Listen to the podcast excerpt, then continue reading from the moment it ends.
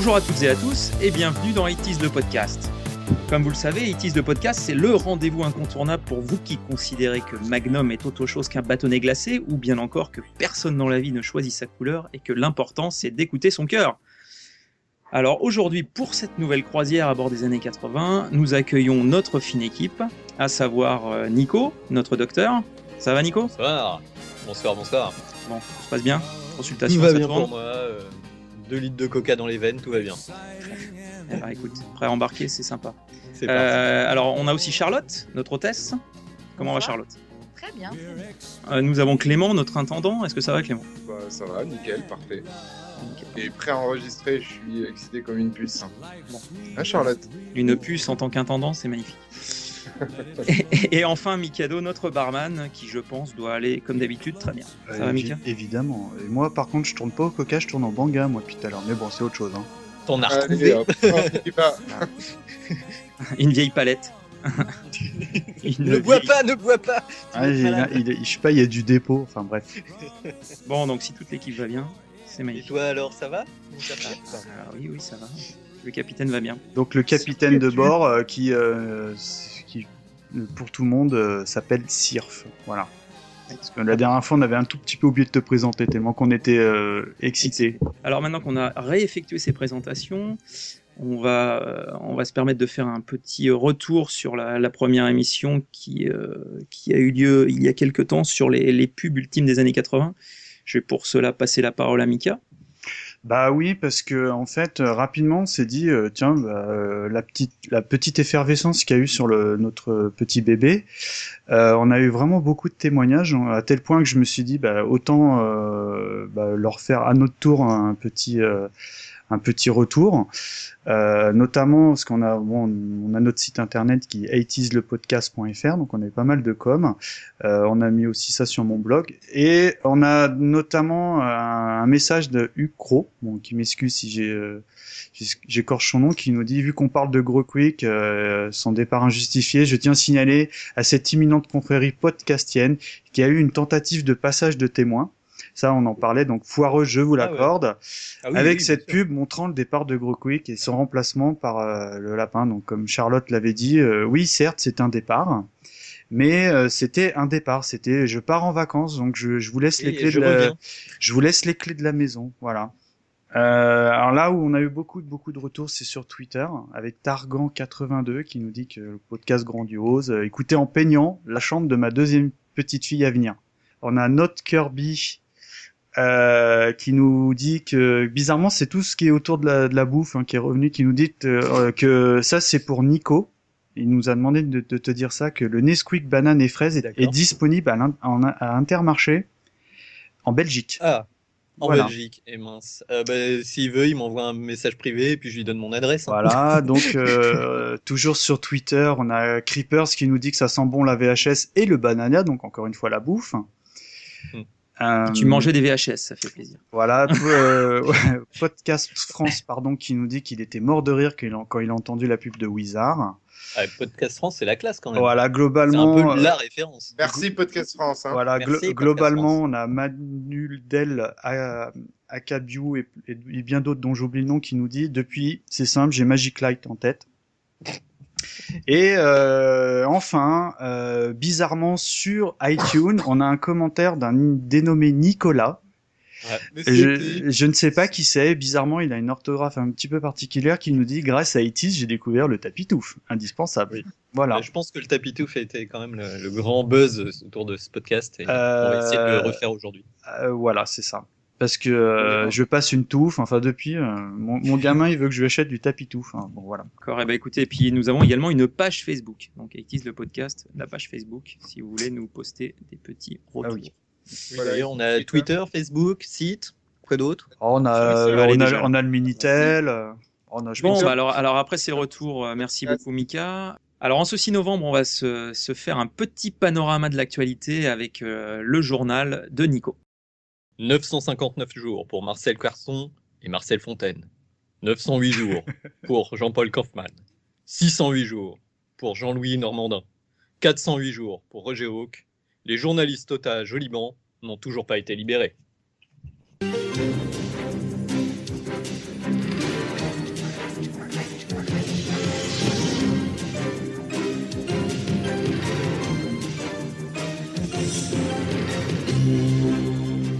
Mesdames, Mesdemoiselles, Messieurs, bonsoir.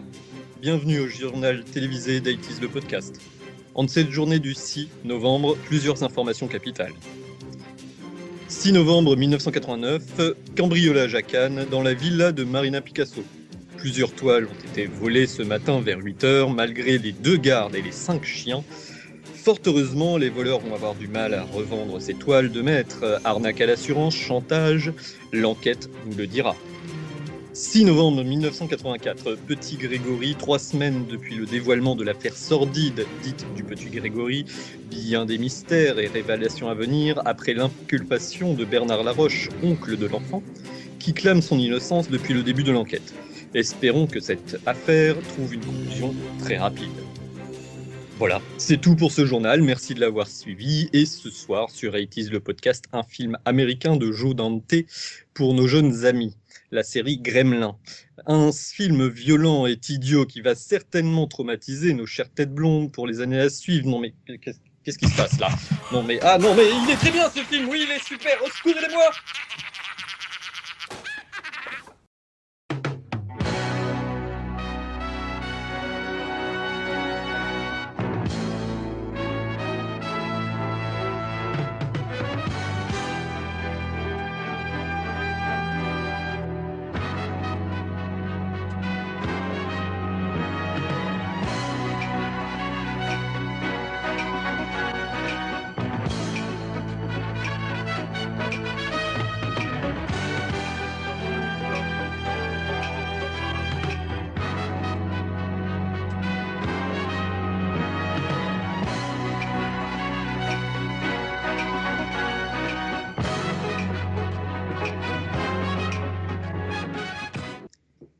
Alors, comme euh, évoqué par Nico, nous allons ce soir avoir un thème euh, de nos chers amis euh, les animaux, à savoir les gremlins.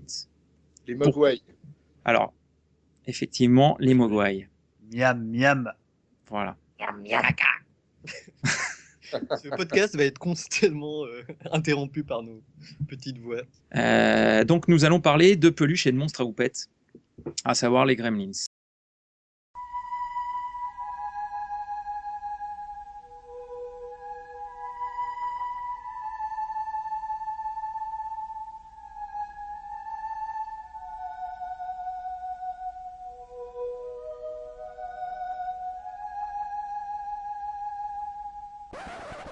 Steven Spielberg présente Gremlins. Ils aiment lire. Tu t'amuses? Regarder la télé. Ils aiment même conduire. Mais si vous leur donnez à manger après minuit, ils changent. Et alors, ils vous emmèneront faire un petit tour. Gremlins. Réalisé par Joe Dante. Actuellement sur les écrans. Donc, euh, Gremlins de Joe Dante, ou Dante d'ailleurs. Euh, je laisse la parole à Charlotte pour le pitch du film. Merci bien. Alors, déjà, rapidement et pour commencer, et pour tous ceux et celles qui aujourd'hui n'auraient pas encore eu l'occasion de voir les Gremlins, mais aussi et surtout pour ceux qui n'en gardent C'est une honte. Hein, et voilà. Mais aussi, il y, y, a beaucoup de gens qui n'en gardent qu'un vague souvenir. Il y a aussi ceux, sans doute plus rares, mais qui n'ont peut-être jamais osé regarder les Gremlins, parce que quand même, euh, ça fait un peu peur. Euh, je me permets pour commencer donc un rapide résumé de cette œuvre extraordinaire qui a, semble-t-il, bercé l'enfance de mes quatre compères et de moi-même. Miam, miam. Merci, chérie. donc toute l'histoire commence lorsqu'un inventeur farfelu du nom de Randall Peltzer profite de son voyage à New York pour trouver un cadeau de Noël pour son fils Billy. Il découvre dans Chinatown, chez Monsieur Wing, vieux brocanteur chinois, un curieux et charmant petit animal, le mogwai. En rentrant chez lui à Kingston Fall, il l'offre à Billy, évidemment, en lui transmettant les recommandations du petit-fils de Wing. Ne pas, vous vous en souvenez les garçons? Bien sûr, les trois règles. Bien sûr. Alors, Euh, ni-. Alors, moi j'ai ne pas l'exposer au soleil, Moi, c'est servir le public. à la lumière vive. Ne pas lui servir un tapito. Et puis euh, protéger les innocents. Et surtout, éviter le banga. Alors, le souci, c'est que là, si on a des gens qui veulent noter consciencieusement les règles, s'ils trouvent un mogwai, ils savent pas. voilà. Donc, Ah je, bah, Donc, il des faut être un peu précis. mal. donc je reprends, merci, je reprends. On reprend, on reprend, on reprend Donc- la situation en main, vas-y. Voilà, je reprends parce que là, ça- Affirme-toi. ça- ça part un peu. En... Donc, on n'expose pas son mogwai au rayon du soleil. Hein, ça pourrait, euh, voilà. En fait, on ne sait pas ce que ça peut faire pour le moment. On ne doit surtout pas le mouiller et encore moins, encore moins, mais alors là vraiment jamais le nourrir après minuit. Donc, évidemment, le petit animal finira accidentellement aspergé par un ami donc, du jeune Billy, malheureusement. Euh, c'est alors que cinq petites boules de poils sortiront expulsées de la, de la fourrure de Gizmo et donneront naissance à autant de Mogwai, un tantinet plus agressif que leur papa. Donc, euh, je pose un petit peu euh, tout ça. Et là, en fait, j'aimerais bien euh, vous parler un petit peu de la naissance des Gremlins, mais la naissance hors film, parce qu'en fait, c'est un concept, si je puis me permettre le terme, qui est né bien, bien avant le film, puisqu'il date de la Seconde Guerre mondiale. D'ailleurs, le sujet est un petit peu évoqué par un des personnages du film qui parle de la guerre, donc la Deuxième Guerre mondiale. En fait, ce sont des. En fait, au départ, alors, j'étais un petit peu étonnée de découvrir ça. C'est un roman de Roald Dahl. J'imagine que vous connaissez tous un petit Ah, peu ouais. le personnage, qui a marqué en fait mon enfance à moi, parce que j'ai lu énormément de ses romans et euh, voilà. Et c'est un, un grand écrivain. Donc, euh, Il avait tout le temps faim, non? Oui, c'est ça. C'était la même forme ou c'était d'autres créatures euh, Alors, c'était des petites créatures vertes, en fait, effectivement. euh, qui faisait partie, qui existait avant, parce qu'en fait, elle, faisait partie du, un petit peu du, du folklore de la Royal Air Force. Anglaise.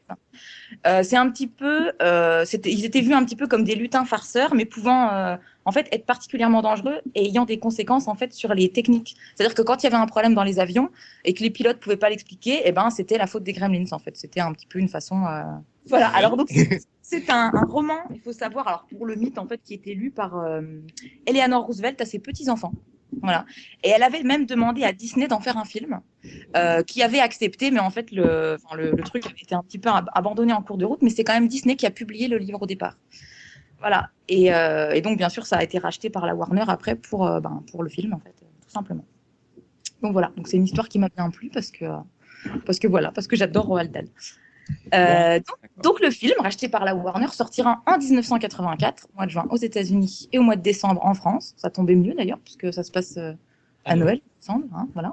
Donc à la réalisation, comme on l'a déjà dit, euh, Joe Dante, qui avait été remarqué, en fait c'est Spielberg qui le voulait absolument sur le, sur le projet, puisqu'il avait adoré son film Hurlement, qui est sorti en 1981, qui est aussi un monument du cinéma. Au scénario, tout de même, Chris Columbus, dont on parlera parce que c'est important, et puis euh, c'est quand même lui qui est à l'origine des Goonies, entre autres choses, et du Secret de la Pyramide, donc le jeune Sherlock Holmes, qui sont encore deux gros monuments du cinéma.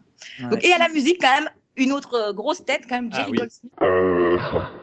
Donc voilà, il a fait des super trucs. Entre autres, euh, Poltergeist, Alien, La Malédiction, Rambo, enfin, il a travaillé vraiment sur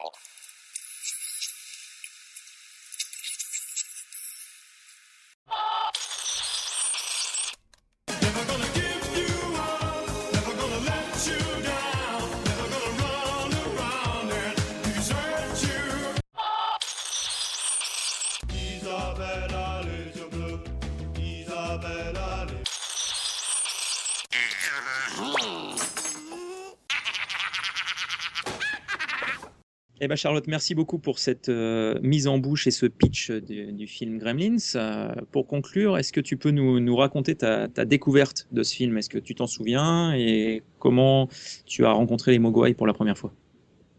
Eh bien, en fait, je, je m'en souviens pas. Ça s'est fait Non, non, mais je, je, je me souviens pas du tout de la première fois. Tout ce que je sais, c'est que je l'ai vu avant que le 2 ne sorte. Donc, J'avais moins de 8 ans, forcément. Et, euh, et je, je me souviens l'avoir vu des dizaines et des dizaines de fois avec mes copines euh, à l'école. On se, enfin, on se passait ça en boucle le week-end, le soir, pour se faire peur. C'était euh, c'était fou, quoi. Enfin, T'avais euh, voilà. pas flippé du haut de tes 8 ans, non? Ah mais si si, j'étais super flippée et encore Ah. aujourd'hui, je dois vous avouer que si aujourd'hui, si je suis incapable de dormir sans une couverture même en été quand j'ai trop chaud, c'est parce que j'ai peur de me faire bouffer par un gremlin. Euh, Clément, Clément d'ailleurs, est-ce que tu peux toi nous, nous raconter ta découverte? Déjà, quel âge avais-tu en, en 1984 à la sortie du film? Euh, honnêtement, euh, je pense qu'à ce moment-là, j'avais aucun souvenir. Ok, donc tu n'avais pas d'âge à, Euh, à ce moment-là, d'accord. Non, j'avais un an. J'avais un an, j'avais Ah oui. un an. En juin, en plus, c'est juin, donc j'avais exactement un an. ouais. Bon, donc ça va être tendu. Mais, euh, mais bon, j'ai quand même un souvenir, en fait, euh, pas très précis de ma découverte de Gremlins, mais je me souviens des circonstances. Euh, en fait, j'étais toujours dans les, dans les jambes de mon frère et c'est lui qui m'a enseigné beaucoup de choses, on va dire. Donc, il avait, il avait 10 ans de plus que moi et en fait, il m'a fait découvrir Gremlins, le 1 et le 2. Et comme m'a fait découvrir beaucoup d'autres films d'horreur alors que je tenais à peine sur un vélo. Ça effraie peut-être plus la jante féminine. Peut-être. Exactement. Mais pas du tout, c'est parce que j'étais toute petite. Ah, vous êtes mauvais, vraiment. Mais Mais, mais, on est, mais c'est, je sais pas. Hein. oui, Tu es un échantillon représentatif de la population féminine. Moi, bah, moi en, revanche, euh, enfin, je me permets de rebondir parce que moi, c'est c'est l'opposé de, de Imrage ou de Clément au choix. C'est que euh, moi, 20 ans au moment j'avais déjà 42 ans. Euh, je venais d'avoir mon trou. Non, mais euh, je me, moi, mon- pareil, mon, mon- la toute première fois de Gremlins, euh, le souvenir est flou parce que pareil, je devais être petit. Mais moi, en revanche, euh, ça m'avait fait mais ultra flipper, quoi. Vraiment euh, cauchemar et tout. Je crois que il me semble que je l'avais vu au, euh, c'était un des premiers films qui était diffusé quand Canal Plus a ouvert, a ouvert, si, euh, à vérifier. Mais tu sais, dans les films, on va dire, de lancement ou les premiers gros films qui sortaient sur cette chaîne, il me semble que Gremlins en faisait partie. Donc tu avais évidemment la bande-annonce du film qui passait en boucle. Et euh, moi, les Gremlins, autant le Mogwai, euh, ah, j'en veux un, j'en veux un. Mais alors, les Gremlins, à l'époque, mais on va en revenir un peu euh, dessus, mais euh, il me faisait mais extrêmement flipper, quoi. Et à tel point que petit, j'ai pas pu les voir euh, avant, euh, avant euh, quelques années après, quoi. Nico, lui aussi, a certainement eu une découverte avec le film. et Effectivement. Alors en fait, ma, ma, ma- ma découverte de Gremlins 1 s'est faite euh, pas à l'époque du tout. Parce que euh, quand j'étais plus petit, j'étais un gros pétochard et, et jamais tu me fais regarder un truc comme Gremlins. Euh, mais du manque. coup, ouais, bah en fait, euh, moi je l'ai même pas vu, donc ça m'a même pas traumatisé si tu veux. voilà, pas, euh, féminine, tout ça. En fait, euh, voilà, vous l'avez même pas vu, quoi. Voilà. Mais quel, quel âge avais-tu, Nico, en 84 Euh, 6 ans. Donc euh, oui, non, déjà non. Mais, euh, mais même, euh, tu vois, j'avais vu euh, assez vite les, premiers Star Wars et le, le- les gros monstres dans Star Wars, ça me faisait flipper. Donc euh, voilà. Et en fait, euh, j'ai découvert le 2 parce que j'ai un pote à l'époque qui voulait le voir absolument au cinéma. On avait 12 ans, donc on avait vaguement l'âge requis pour aller le voir.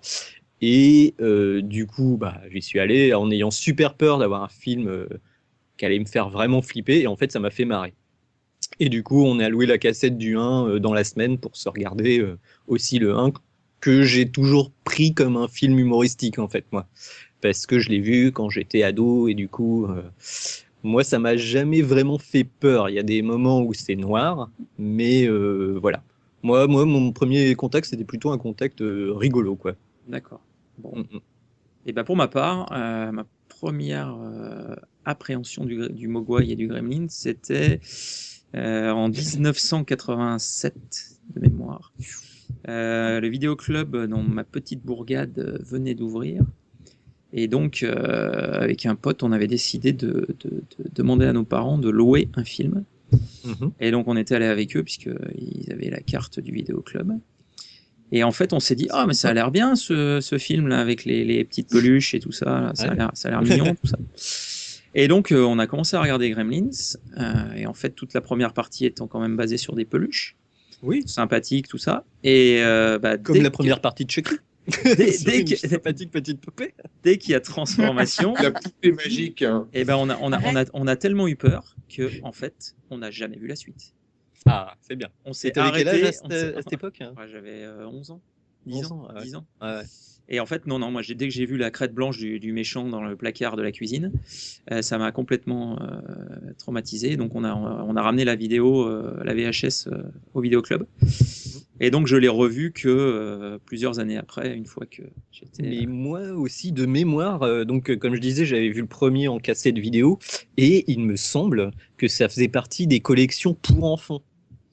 C'était euh, avis, genre Télépopcorn ou quelque chose que comme ça, tu vois. Pour que nous, on le prenne, ouais, je Ah pense ouais, que- les, la- la- Un- les popcorn, je me piège. souviens, ça, Mm. l'espèce de jaquette vraiment très axée années 80.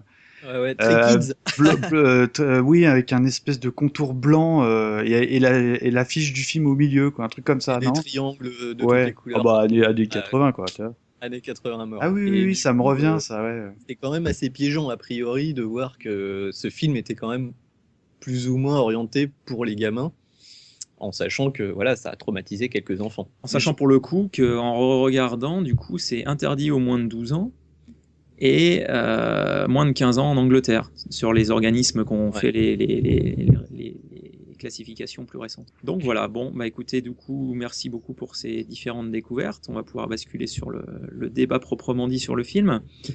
Est-ce que, par exemple, euh, quelqu'un aurait une, une, une scène du film qu'il aurait particulièrement marqué à me raconter pour, euh, pour basculer sur le, sur le débat? Que- Moi, je veux bien. Ouais. Clément, je t'en prie. Non, en fait, il y a, il y a- il y a- alors, c'est pas forcément un souvenir que j'ai de, de l'époque, mais euh, c'est un truc qui m'a vraiment fait tiquer là en le re-regardant. C'est euh, le, le passage où euh, ben, justement c'est la crête qui marche dans la neige en fait, et, euh, et du coup je me dis, il marche dans la neige et la neige c'est quand même de l'eau, et pourquoi euh, il, il ne, il ne- ne sort pas d'autres Ouais. petits gremlins? Et, et en fait voilà, c'est c'est ça. C'est- en fait, c'est une espèce de, de naïveté et de facilité sc- scénaristique en fait qui est assez propre à, ne ce re- film-là qu'on retrouve plus finalement. aujourd'hui, en fait, de toute, Ouais. façon, de toute façon. Enfin, si, il y a toujours des erreurs aujourd'hui, mais euh, mais c'est vrai que là, c'est c'est des petites choses qui font pas forcément tiquer, euh, je- enfin qui faisaient pas forcément tiquer à l'époque, qui aujourd'hui en fait paraissent. euh, Enfin, moi, ça m'a paru aberrant en fait. Pourquoi il sort pas plein de gremlins alors qu'il marche dans la neige? Bien écoute, nous n'avons pas la réponse malheureusement, et je te poserai une autre question pour ma part. Euh, minuit dans la ville Évidemment. du film, et Bah bah, oui. c'est pas minuit ailleurs dans le monde. Partout. Et ça, Ah oui. ça Ah, fait. Ah, partie mais des grandes ça, il et ça, c'est la ça, question existentielle Eh du film, quoi. Enfin, Eh de, des Gremlins. Parce que, parce que biologiquement, ton corps s'adapte à, à un cycle horaire qui Ouais. dépend de la Moi, je suis région dans laquelle. c'est- Ouais, mais si, illogique. si le, le Mogwai, le Gremlins, s'il a un jet lag, tu fais comment Eh ouais. S'il est en jet lag Eh ben, il se transforme Mais pas. bien. Il est Et trop malade. d'été Qu'est-ce qui se passe l'heure Il n'y a pas l'heure d'été aux États-Unis, je crois. Oui, mais il n'y a pas que des Mogwai aux États-Unis aussi. Si Que aux États-Unis. D'accord. Attends, mais ils viennent non, de Chine. Il n'y a, que les- il y a que les Américains pour avoir des bestioles comme ça. Non, non, non, finalement, ce film est rempli de, de, de paradoxes. D'incohérence. Bah, Ah. Moi, la scène que j'ai bien aimée euh, en le revoyant, c'était aussi le- l'intro en fait dans le quartier chinois, ah, qui est complètement années 80 Kitsch. pour le coup. C'est vraiment kitsch. C'est vraiment super. Oui, c'est kitsch et puis c'est vraiment années 80 quoi. Moi, je trouve qu'il y a beaucoup de références à un autre film des années 80 que vous avez certainement vu étant jeune, c'est euh, Jack Burton dans Les Crives du Mandarin. Ça, c'est une perle. C'est génial. Et, et, et même le petit vieux ressemble un peu à Egg Shen, qui est un peu le vieux sage dans Jack Burton. Enfin, c'est, il y a vraiment, euh, on dirait que ça a été tourné au même endroit en fait. Et- Euh, et Il y avait un vieux chinois, il le prenait pour tous les films. ouais, tout à fait. Non, mais le mec ça, tournait, et Le vieux, chinois, le vieux chinois dans les années 80, il a toujours la même tête. Quoi. C'est ça. Et le, Même et le, chinois, et le, moi, le petit, le petit-fils aussi, il a Ah oui. la, la même tête dans les Bah, c'est India- 2001. Voilà, c'est 2001 dans Indiana Jones, enfin. euh, C'est ça, c'est Et euh, moi, je, moi, je le rejoins complètement parce que je l'avais même mis en note. C'est que le film, il commence, tu sais, c'est, on est vraiment, vraiment dans l'archétype des années 80, à savoir les, les lumières bleutées, euh, limite, tu sais, les, les petites vapeurs ou fumées qui sortent de- des égouts, euh, la, la, petite boutique, tu sais, au milieu de Chinatown, en, en contrebas, limite en sous-sol et tout. Euh, avec tous les objets poussiéreux, tu demandes le mec euh, qu'est-ce qu'il a vendu aujourd'hui, tu vois.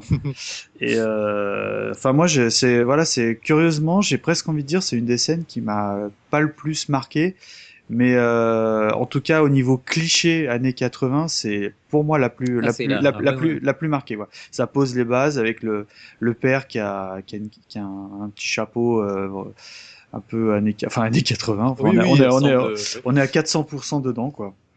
Il ressemble au détective dans Roger Rabbit, quoi. Euh, Ah c'est, il y a- je pense qu'on peut prendre des éléments qui viennent de partout, de, de 15 ou 20 films euh, qui ressemblent à ça, et pourtant, c'est pas des hommages à Gremlins. Non, non, non, du tout. Ouais, tout à fait. Alors du coup, est-ce qu'on se ferait pas un petit euh, focus sur justement euh, ce fameux euh, Randy Pelzer, Pelzer, pardon, excusez-moi, qui est donc le père de Billy et qui euh, rachète ce fameux Mogwai. Alors qu'il rachète pas exactement puisque euh, le, le maître maître Wong Wing euh, refuse de le vendre, mais c'est le, le petit qui finalement euh, lui donne quand même. Euh, ce, personnage est quand même un peu la clé de voûte du, du film, étant donné que c'est, comme l'a dit Charlotte, une sorte de Géo tout finalement, Oui. qui, euh, qui invente des trucs, mais hallucinants tout au long du film. Et ça, ça pareil, ça m'avait marqué parce que Ouais. les différentes inventions du type, je m'étais dit, mais c'est génial. En fait, alors euh, je peux, je peux en citer quelques-unes. euh, euh, la machine à taper ta mouche euh, multiple, euh, la machine à jus d'orange, la, la machine à préparer les œufs. euh, Enfin, il y a- il y a- c'est la, la salle de bain de, de poche, bien sûr. à la salle de bain de poche. Et le cendrier, sans fumer. Sans Ouais. fumer. Ouais. Extraordinaire. Non, mais pour le coup, j'ai- j'ai- rien que le- les, les inventions du, du, du mec dans le film sont quand même, euh, alors à mon avis, euh, complètement impossibles à réaliser, mais, mais rien que ça, ça, enfin, je sais que moi, quand je l'ai revu, ça m'a, ça m'a, enfin, ça m'a pas fait rêver, mais presque, il pourrait presque faire un film avec euh, juste les inventions du mec. On a envie d'en voir plus, quoi. ouais, ouais. Puis quand il va au salon des inventions, euh, machin, Ah, il y a ça, plein de gens autour, c'est, c'est terrible. c'est, terri- c'est terrible. Donc, Bah, du coup, est- pardon, Ce excuse-moi. qui, est, un- ce qui est intéressant aussi, c'est que ça, ça introduit un peu le concept euh, qu'on a dans tout le film. C'est, c'est déjà la technologie dans la série Gremlins, elle marche pas très bien. Dans l'absolu, ouais. Le- la, la première, la, la scène d'intro, c'est, c'est, c'est Billy qui, qui essaie de, de, de faire avancer sa voiture, mais qui marche pas très bien. Euh, Il y, a, il y a que des trucs cassés, des trucs qui marchent pas très bien, des... et je pense que c'est, c'est, c'est fait exprès justement pour introduire le fait du Gremlins. Et, et c'est vrai que c'est un, C'est vrai que je m'étais un jamais, moteur euh, du, du truc. Bah, euh, c'est encore. en- et ça rajoute mais- du stress aussi parce que le, le principe c'est qu'on peut même pas faire confiance euh, dans les objets de la vie courante. Alors quand Et on même- est face à une horde de monstres, c'est- encore plus stressant quand on sait qu'une lampe peut Même- marcher même une fois sur deux, des propre, trucs comme euh, ça. Sa, sa propre famille, en fait, vit, euh, vit sous, sous cette espèce de diktat euh, De la technologie. de, de la technologie parce qu'ils sont obligés d'utiliser pour faire plaisir. euh, Enfin, il y a, il y a la scène dans la cuisine où la mère, euh, enfin, le, le, le presse orange part complètement en. Et le en café, vrille. hum, le délicieux café. Ouais, et en fait, euh, elle est obligée de mentir à son mari au téléphone pour lui dire que tout marche bien, quoi. Et en fait, euh, lui continue à faire ses inventions pourries, enfin, qui sont géniales dans les idées, mais qui, qui fonctionnent pas, quoi. Enfin, on parle, euh, pour moi, vraiment, euh, Gremlins, moi j'ai un affect particulier pour ce film-là. Je parle vraiment du premier, hein, évidemment, parce que euh, c'est, on parlait que on fait IT's le podcast. Pourquoi j'ai voulu qu'on parle de ce film? Parce que clairement, c'est, euh, pour moi, il fait partie du top euh, 5, on va dire 3, 5, des films qui caractérisent les années 80. Pourquoi? Parce que euh, euh, il y a un truc que, enfin, c'est marrant parce que moi le film, je l'avais, euh, je l'ai revu évidemment pour, pour préparer l'émission, mais ça faisait un paquet d'années que je l'avais pas vu. Et euh, même si euh, la fibre, elle fonctionne, même si j'ai vraiment euh, pris beaucoup de plaisir à le revoir, je me souvenais plus qu'il y avait autant de clichés qu'il pouvait y avoir à cette époque. Par exemple, un moment, je sais pas si tu te souviens, enfin si vous vous souvenez, mais Billy, il travaille dans une banque Mhm. et il a un, un- on va dire un ancien copain à lui, donc qui a le même âge, qui lui a Ah. pris, a pris beaucoup beaucoup de galons Mm, mm. et, euh, et qui euh, essaye de draguer sa petite copine en lui disant euh, J'ai la télé par câble. j'ai la télé par câble et, et, et c'est vrai que c'était euh, c'était euh, tu sais c'était euh, enfin je sais pas aujourd'hui c'est ouais c'est ouais et, bah, pauvre type rentre chez toi quoi tu vois enfin alors que à c'est comme l'époque ça que c'est j'ai séduit Charlotte. hein. Oh, n'importe quoi. ah, j'ai la j'ai j'ai la, j'ai la télé par free et tout bon par contre on peut pas voir YouTube mais euh, non mais euh, mais tu vois c'était euh, enfin c'était le clicheton du euh, le cliché du, du de la drague euh, voilà Euh, si tu viens chez moi j'ai la télé par câble enfin euh, Enfin, moi, j'ai beaucoup aimé. Et il y en a plein que j'ai relevés comme ça, mais euh, en, en tout cas, dans vraiment les deux gros clichés, bien gros années 80, c'est vraiment la scène d'intro du film et cette petite scène, quoi. Cette petite scénette. Oui, et, et puis le merchandising permanent. C'est-à-dire Ah ouais. que tu as des marques sur tous les plans, Le tu as du placement Burger produit, King, t'as Ah, du... je- mais, mais c'est fou. Parce qu'en plus, derrière, le discours, il est quand même un peu plus... Euh, euh, on va pas dire passéiste, mais on aime bien les vieilles traditions et tout, mais bah, derrière, le film, il est complètement dans les années 80, euh, Ah, C'est vrai à mort. C'est vrai, c'est vrai ce que tu dis parce que euh, aujourd'hui, euh, il y en a du placement de produits dans, dans, dans beaucoup les, enfin dans beaucoup de films, mais il est beaucoup plus subtil, tu vois. Là, Ah ouais, euh, là, là, le, Billy il parle et t'as Burger King en arrière-plan, quoi, tu vois. Enfin, Carrément. enfin, Burger King est un acteur du film pratiquement. Mm, mm. Et dans le 2 aussi, d'ailleurs. euh, première C'est scène, il y a vrai. quasiment la même, euh, Burger King derrière.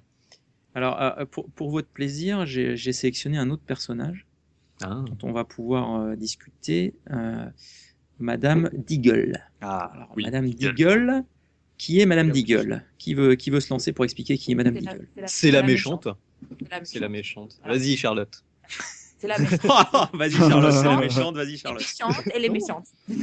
C'est- la vraiment, c'est Elle a la plein de sous. saleté. Elle a plein de sous. Elle a plein de sous, mais elle partage pas rien du tout. Elle est, euh, elle est aigrie. Elle vit avec ses chats, hein, toute seule, et puis elle aime que ses chats en fait. Ah, euh, c'est un mélange un peu ouais, entre le Grinch et. euh, euh, d'enfer. Non, le, le Daniel, personnage, euh, non, le personnage dans, dans le, le truc avec les, le fantôme du passé, le fantôme du présent et le fantôme Ah de la oui, euh, oui, Euh, c'est oui, c'est Monsieur Scrooge. J'ai plus. Monsieur Scrooge. Voilà, bah, c'est c'est le mélange entre les deux. Et, euh, et comme c'est un conte de Noël, j'ai quand même plutôt l'impression que. Ah oui, oui, oui, y a- ouais, je pense que c'est volontaire. Et puis ce qui est assez hallucinant, c'est que cette vieille dame, elle, elle a la toute puissance euh, sur la ville, à tel Mm. point qu'elle se permet des trucs qu'aujourd'hui, euh, même euh, le mec le plus puissant de la ville ne, ne ferait pas, notamment. euh, euh, pour une raison X, Y, elle vient, grosso modo, hein, je la fais vraiment en cliché, elle dit euh, je veux la tête de ton chien, je veux le crever moi-même. Enfin, euh, je la joue ça. beaucoup plus dur, mais dans, dans le ton, c'est ça. C'est, elle vient jusqu'à la banque pour lui dire ton chien il a pissé sur mes pétunias, tu vois. Enfin, je vous dis une bêtise, parce que je me souviens plus du Mm. dialogue exact. Il casse Il a son cassé bonhomme son de Eh neige. il casse son bonhomme de neige importé de Nuremberg plâtre ou de je sais pas où là, ouais, de Bavière. De Corée. euh, Non, non, de Bavière, c'est ça. Et, euh, et euh, bon, certes, c'est très embarrassant, tu vois. C'est mince, mon chien, mille excuses. Non, non, je veux juste le, le... je veux l'empailler Le moi-même et je veux le mettre sous- en, en bas de porte ou je sais pas quoi. Ouais, c'est ça. Non, mais elle est sympa. Elle est sympa. Et, et, et sans spoiler, elle meurt. Alors, alors justement, justement. Bien justement. fait, Mais c'est la. Mada- Madame C'est Deagle, Madame Deagle, c'est l'actrice principale de ma scène préférée de Kremlins. C'est oui. la scène du siège pour monter les escaliers. Et ça, j'adore cette scène. Où les Gremlins sabotent Mais- le- le- son fauteuil pour monter à l'étage. Et en fait, euh, le- la machine s'emballe. Et elle finit par se faire éjecter par la fenêtre de son étage dans, dans sa maison bien américaine. Là, et elle finit dans un arbre.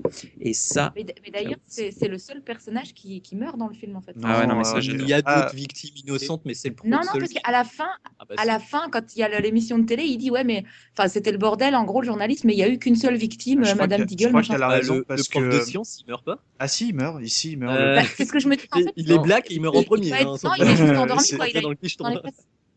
il parle compte pas comme un il mort. Il compte pas comme un mort. Non. euh, Oui, ah bah voilà, et- oui, c'est pour ça. Eh bien sûr. oui. Boum, allez. Et si elle a été tuée, si elle a été tuée par les Gremlins, C'est parce qu'elle le euh, méritait. Non mais Oh. c'est surtout encore une fois, elle a été tuée par la technologie quoi, et, euh, et on est encore là-dedans. euh, La, la seule victime du film a été tuée par la technologie, Mm. même si les Gremlins étaient derrière. Il voulait juste lui faire une blague gentille en fait.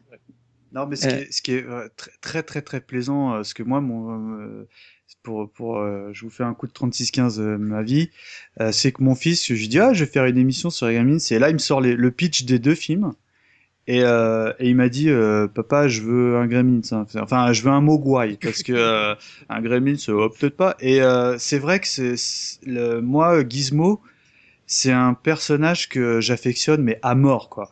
Parce que euh, enfin même si ça reste entre guillemets un- une petite euh, une petite bestiole quoi. Enfin, et tu sais il a il a c'est un animal qui est extrêmement intelligent et qui est coquin et tout, tout ce que tu veux, mais euh, il est loin d'être con parce que moi, j'ai, euh, il y a une scène pareille que j'affectionne, c'est quand euh, Gizmo il joue du piano avec Billy. Et euh, donc il essaye, parce que Gizmo il a son air qui est fétiche, qu'on connaît tous euh, archi euh, par cœur, et euh, Billy essaye de retranscrire cette scène par son petit piano, tu sais, bon tant pis, tu sais, avec quatre piles à, et à un moment, il fait une fausse note, il fait oh et il le corrige de lui-même sur le sur le piano Gizmo. Et ça, moi de mes de mes yeux d'enfant, je fais ah je Giz- je un Gizmo. Enfin voilà. Après, on peut lancer le débat, mais je trouve que la bestiole animée euh, est pas forcément si mignonne que ça au final. Moi, je, je- Non, ouais. en 2013, ils te sortent un truc comme ça, ça passera pas, quoi. Non, non, Je pense. Ouais, Il mais, pas- il sera pas euh, considéré comme mignon. Mais par contre, son intelligence, le fait qu'il soit super affectueux et qu'il soit l'animal il chante comme un oiseau, il est super doux comme un chat euh, et il fait des trucs un peu intelligents comme un chien, on va dire. Euh, on peut le dresser entre guillemets. Il conduit Euh, un petit fait peu quand même. Hein. Oui, ouais, hein, voilà, il conduit une voiture de Barbie. Enfin, c'est c'est quand même extraordinaire. Placement de Et produit. du coup, euh, ouais, ça en fait une. non, non, pas du tout. ça, ça fait une bestiole effectivement super attachante, mais au-delà de son apparence. Moi, je dirais, c'est vrai que. Enfin, moi, pareil, je voulais un, un gizmo en, en peluche quand j'étais petit, mais au-delà de ça, c'est vraiment une bestiole euh, super attachante, quoi. Ils sont pas euh, limités à son. C'est pour ça, quand- tronche comme quand un tu- Pikachu par Quand, exemple. ouais, voilà, quand tu te dis, oh, il se duplique, putain, tout le monde peut en avoir un, quoi, tu vois, et, euh, et, là- et, et, Et, justement, ouais, le, le- le père qui dit euh, en bon en bon commercial Ah bah oui. et en bon Ah ouais, inventeur. Ah non mais là c'est génial, tous les enfants vont vouloir ça à Noël. Et ouais, ah, il suffit de le mouiller, ça en fait des centaines, c'est génial. S'imagine déjà millionnaire avec euh, tous ces jouets dans les mains de tous Et- les enfants. Ce qui est, ce qui est marrant, c'est que euh, c'est moi ce que je trouvais que des- des- ce qui était bien fait, c'est que certes le Mogwai se duplique euh, quand il se fait arroser, mais chaque Mogwai est différent euh, Mm. déjà de, dans les traits physiques. Oui. Euh, et, euh, et dans le caractère et euh, je pense qu'ils ont ils ont joué un truc qui était assez fu- futé c'est que le, le chef naturel des Gremlins je crois que par défaut c'est toujours le premier qui sort je si je dis pas d'annerie le premier Ah. qui est euh, qui sort de Gizmo entre guillemets c'est le chef enfin, c'est ce que j'ai constaté je me je me trompe peut-être Et et des, oui. et ce qui est fabuleux le- dans, dans le premier, c'est que le chef naturel, c'est Gizmo, mais il a une petite crête blanche. Et, euh, et lui, il est bien fourbe. Autant les autres, ils sont un peu concons. Lui, il est toujours un peu fourbe. Et euh, ce qui est marrant, c'est que euh, quand il mute en, en, en Gremlins, eh ben, il, il garde cette petite mèche. Et comme ça, tu le reconnais, comme ça. Eh. Sachant que du coup, euh, quand il est en peluche, on va dire en mogwai, il mord le doigt de Pete. Parlons donc quelque peu de, de, de Pete. Alors Pete, c'est euh, un enfant qui est ami donc de, de William, donc de Billy, et qui euh, se retrouve dans, dans la chambre à jouer avec euh, avec Gizmo.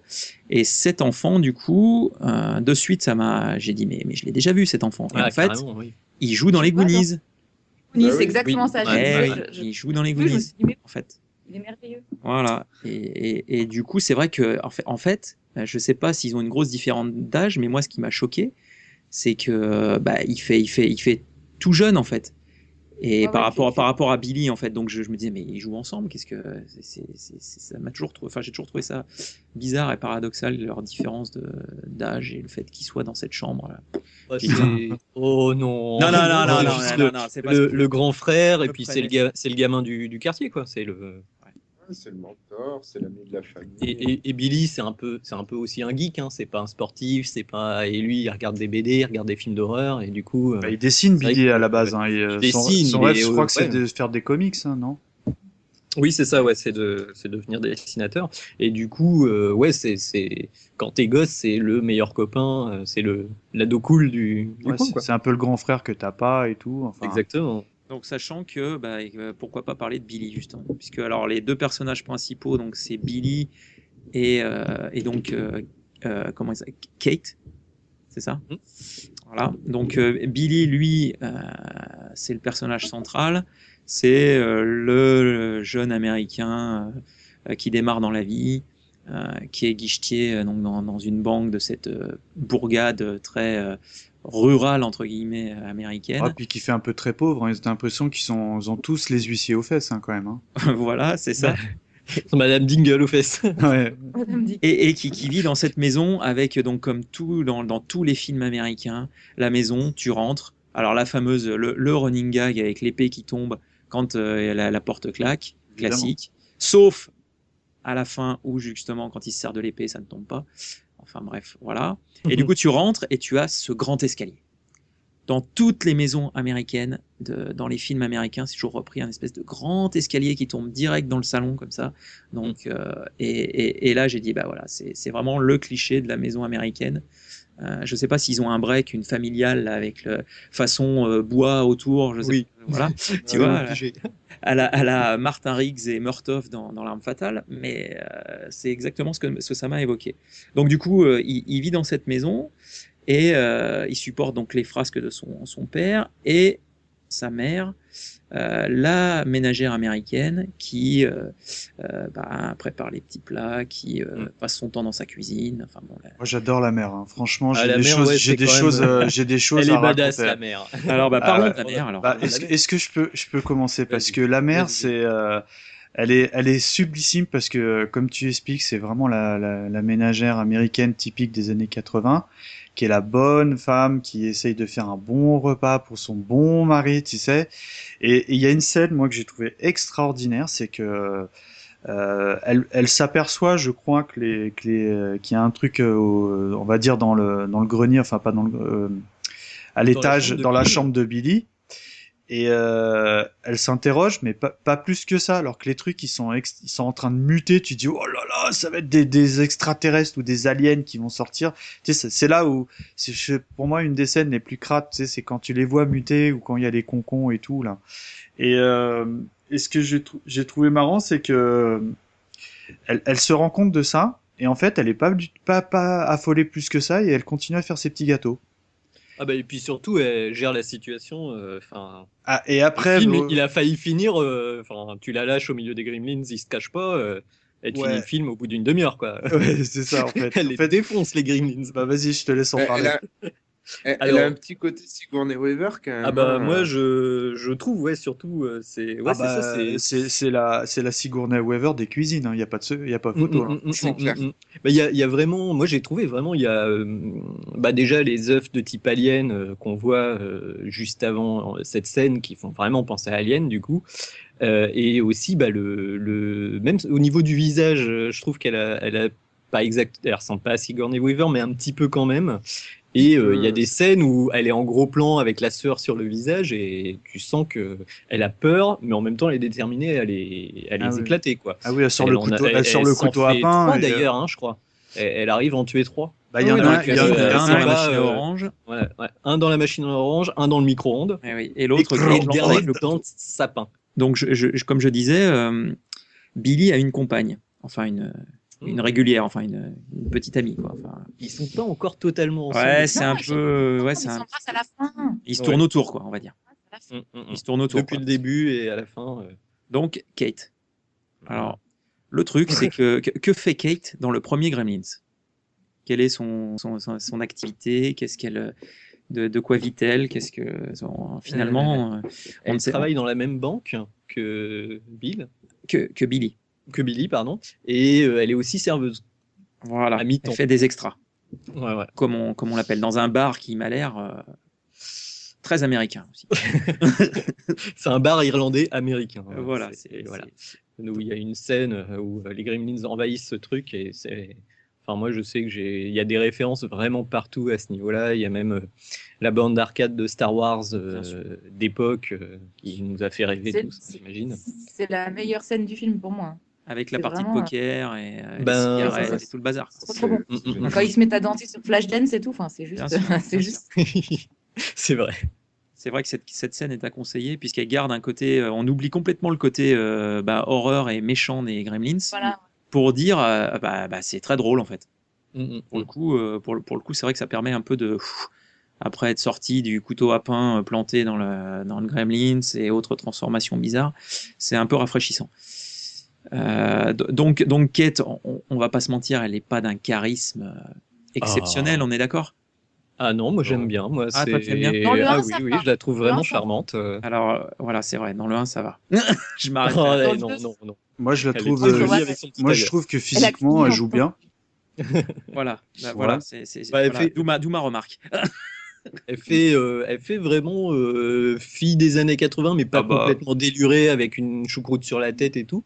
Moi, je trouve euh, me fait ça. penser à Alissa Mi- à Milano là. Ah bah peut-être un peu, ouais. ouais j'aimais bien aussi. mais euh, oui, oui, c'était un, un personnage qui était. euh, bah, Billy, c'était un peu le gentil garçon, et euh, je trouve que c'est son pendant féminin, avec bien sûr son secret noir qu'elle a. euh, et en fait, c'est un personnage un peu, un peu particulier. On le voit dans le 2, ils, ils- refont la blague, mais euh, dans le premier, il raconte euh, Alors- son histoire de Noël. Alors, si, vous- si vous le permettez, est-ce que je peux en parler? Parce que j'ai une grosse, grosse, mais alors grosse anecdote sur son secret noir. Euh, en fait, elle explique dans le film qu'elle déteste Noël Mhm. parce que euh, le soir de Noël, son papa a disparu. Et euh, il s'avère que après euh, des jours et des jours de recherche, ils ont- se sont rendus compte que bah, ça commençait à puer au niveau euh, la charogne au niveau de la cheminée. Ils pensaient que c'était un rat mort ou quoi. Et en fait, c'était le papa qui avait voulu faire une surprise euh, à sa petite fille euh, en passant comme un âne dans la cheminée, sauf qu'il est resté coincé, il est mort comme ça. Et elle raconte ça, mais tu de genre euh, comme si elle te racontait Ah, aujourd'hui. Aujourd'hui, bah, j'ai été acheter du pain, euh, je me suis fait un petit McDo, et puis euh, mon père est mort. euh, on est... Et pour- pourquoi je dis ça? Parce que le truc que j'adorais faire, c'est que j'a- j'adorais raconter la même histoire. C'est pas et- bien. Et, ça jette un froid.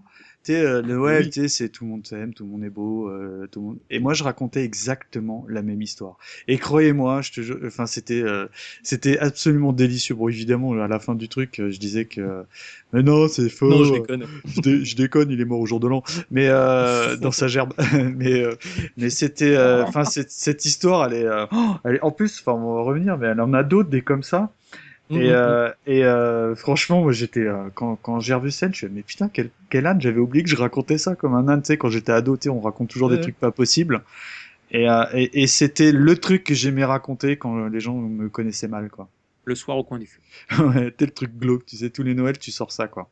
Mais moi, ouais, dans la, la scène, je l'ai revu il y a pas si longtemps que ça, et c'est vraiment un. Moi, pour moi, c'est un film plutôt rigolo du début à la fin, au final, même quand il y a des gens qui meurent, bon, voilà. Mais vraiment, il y a vraiment, eu, je trouve, il y a une coupure de 20 secondes dans le film où elle raconte son histoire, et moi, je trouve que, enfin, waouh, ça vient de devenir super dark d'un seul coup. euh, ça, c'est. euh, Bah ouais, puis ça- Je sais pas, on ça- dirait qu'il y a quelqu'un qui a repris le scénario pour 20 secondes, qui a écrit son petit machin, et ça repart euh, en rigolade et en, machin qui explose et tout. Mais là, pour ouais, je suis.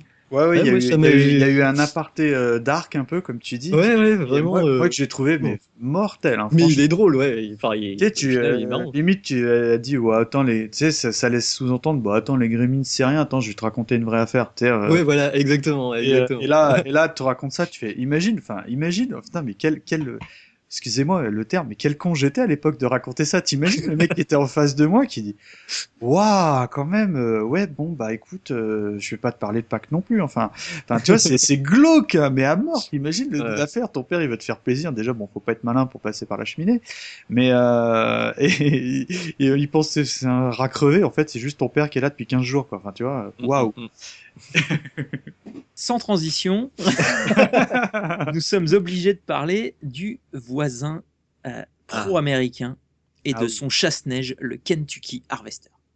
Il faut savoir que c'est un personnage qui, euh, donc, comme on les appelle, des seconds rôles, voire, euh, voire moins Mm. que second, mais qui, pour moi, euh, bah, c'est, ça va tout à fait dans le prolongement du côté très euh, américain, campagne et autres. euh. Bah, c'est, Il c'est ne lui qui- jure qui, que par- explique euh, ce qu'est les Gremlins.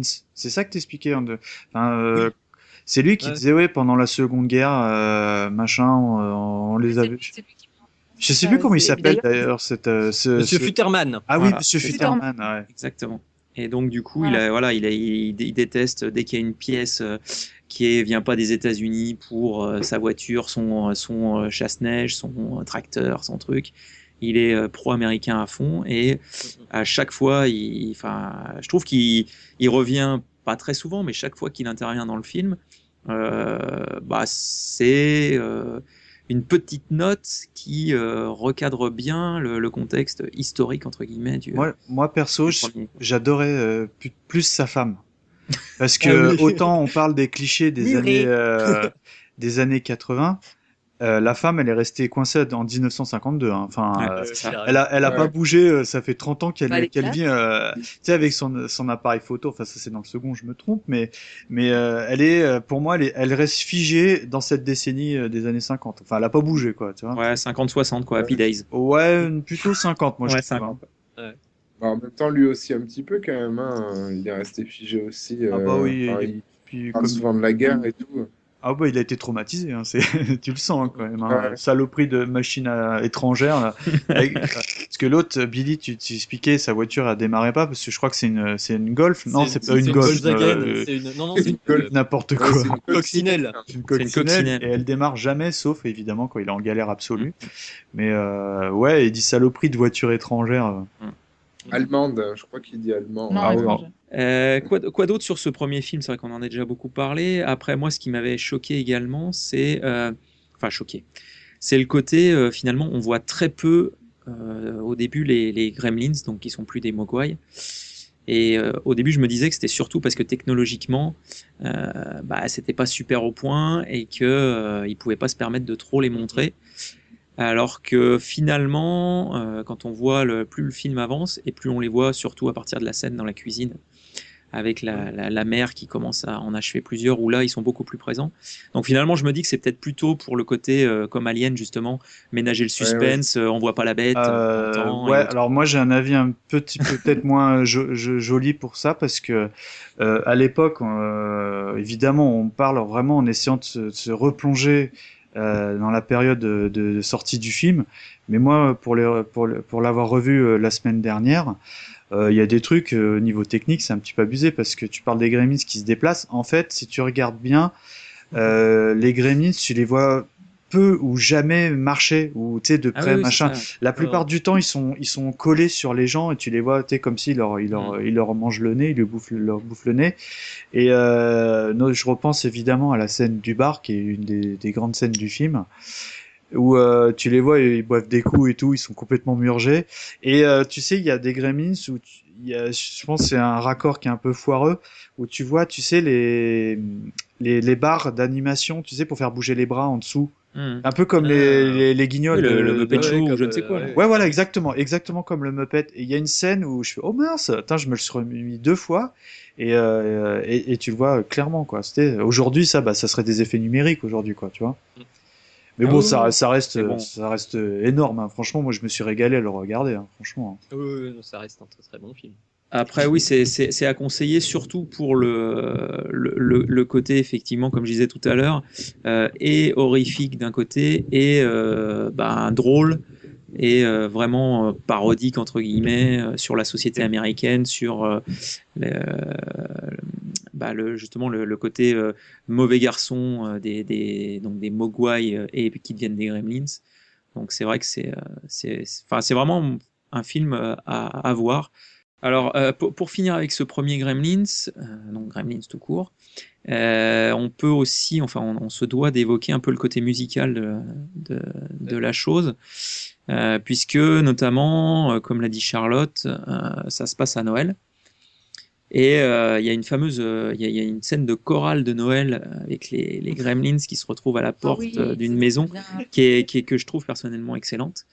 Euh, et puis, comme tu l'as dit tout à l'heure, la scène avec euh, Flashdance euh, et, euh, et tout ce qui est donc Fame, Flashdance, tous ces films un peu de genre euh, musicaux, on va dire. Euh, du coup, c'est vrai qu'il y a tout, enfin, il y a quand même une, une- pas une thématique, mais il y a quand même des, des, des parties musicales dans cette, euh, dans cette série euh, Gremlins qui, euh, pareil, permettent aussi d'un peu de, casser le côté horrible qu'il peut y avoir dans, certaines scènes. Donc, euh, ce qui permet de l'envisager pour effectivement des enfants pas trop trop euh, pagés. Voilà. Bon bah écoutez, je pense qu'on a on a quand même bien balayé ce, premier film. On va pouvoir passer sur le deuxième film Gremlins 2, la nouvelle génération.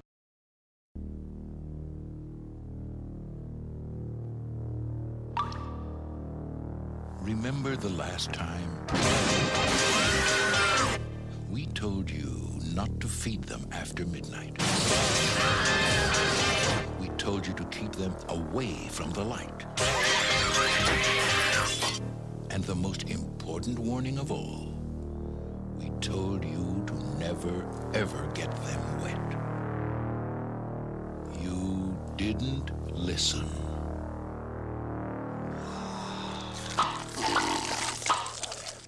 They're mutating. Sir, is the building on fire? No, no, that's a false alarm. Are you trying to panic New York City? Absolutely not. So the monsters are real? I didn't say that.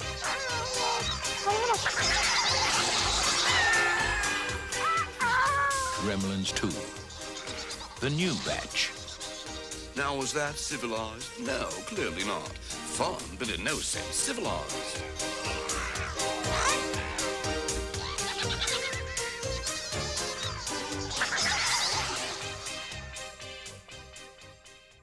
Donc après cette bande-annonce du euh, film euh, Gremlins 2, euh, la nouvelle génération, The New Batch en anglais, euh, Charlotte va nous faire une petite euh, présentation, un pitch de ce deuxième film.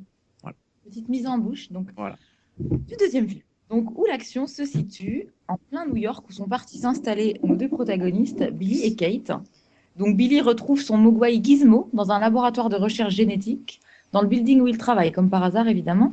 Euh, Celui-ci a été kidnappé par un duo de scientifiques mal intentionnés après la mort de son maître, Monsieur Wing, malheureusement, et donc la destruction de sa boutique. Mouillé évidemment accidentellement, hein, je, je- je tiens à le préciser, par le réparateur de Fontenao, Gizmo donne naissance à une nouvelle génération de Mogwai qui se transformeront bien évidemment assez vite en Gremlins avant de partir à l'assaut d'un du building euh, justement où ils se trouvent.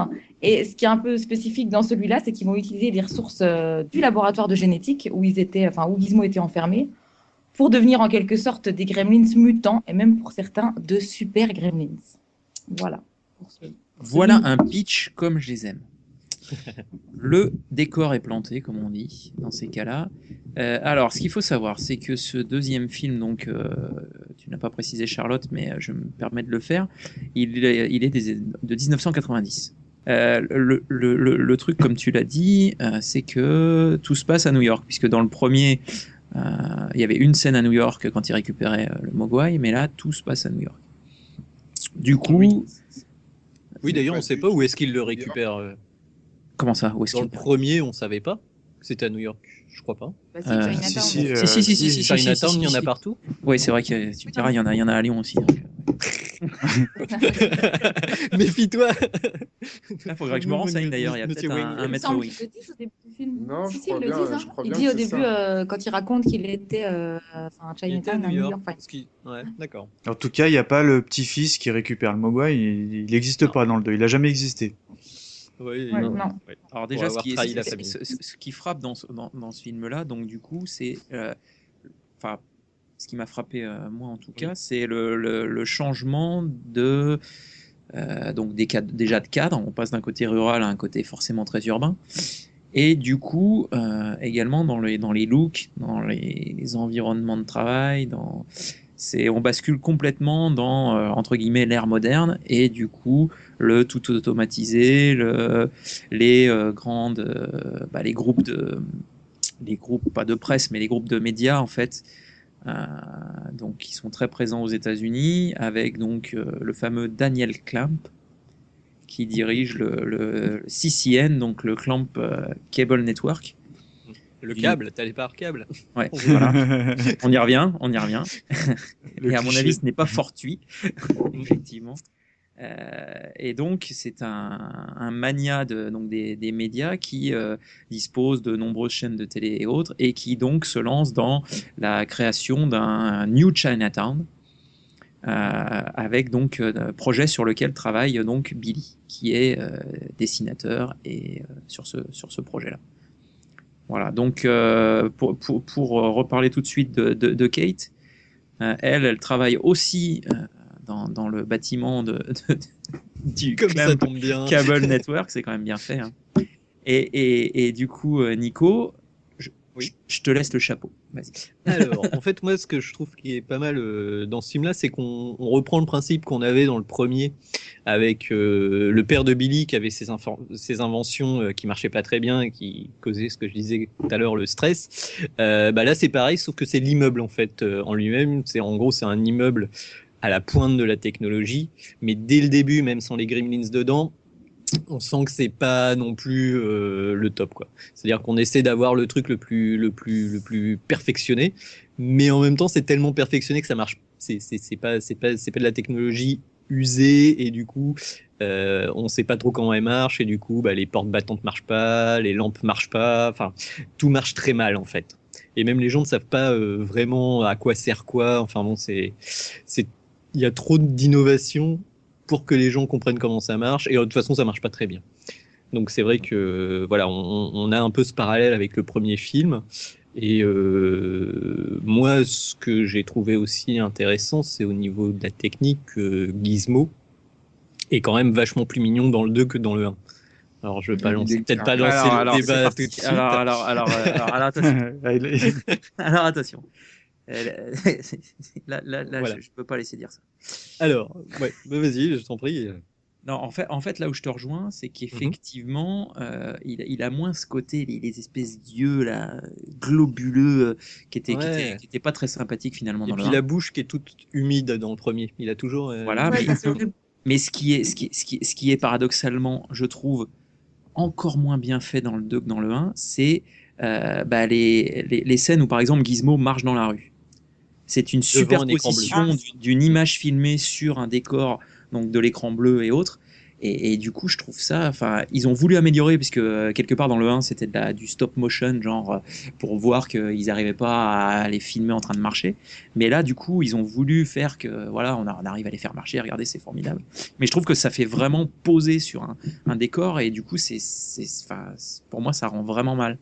Euh, Ouais, mais à l'époque, euh, 1990, À l'époque, enfin, ça rendait bien. Ça rendait bien. Là, là, on parle avec nos yeux de, de gars qui ont vu des Pacific Rim, des trucs comme ça. C'est sûr que Giz- Gizmo dans New York, on- ça nous fait Ouais, mais oui, mais comme je te disais, le, oui, mais comme je te disais, le, le 1 avait un côté euh, plus artisanal. euh, Ah oui, oui, dans, oui. dans l'approche de Muppet Show, euh, et là ils ont voulu basculer justement dans le côté oh là là, on sait faire des trucs, oh là là, on met des acteurs devant des écrans bleus, allez là on va mettre des marionnettes, et je, enfin je sais pas, je trouve que euh, D'ailleurs, ça me fait rebondir parce que tu dis ouais, nous- euh, Gizmo dans New York. C'était un truc que j'avais également noté. C'est, euh, tu Oui. parles de- en fait, c'est au tout début du film, Mm, avant qu'il se fasse attraper par un des deux, un des deux jumeaux euh, scientifiques.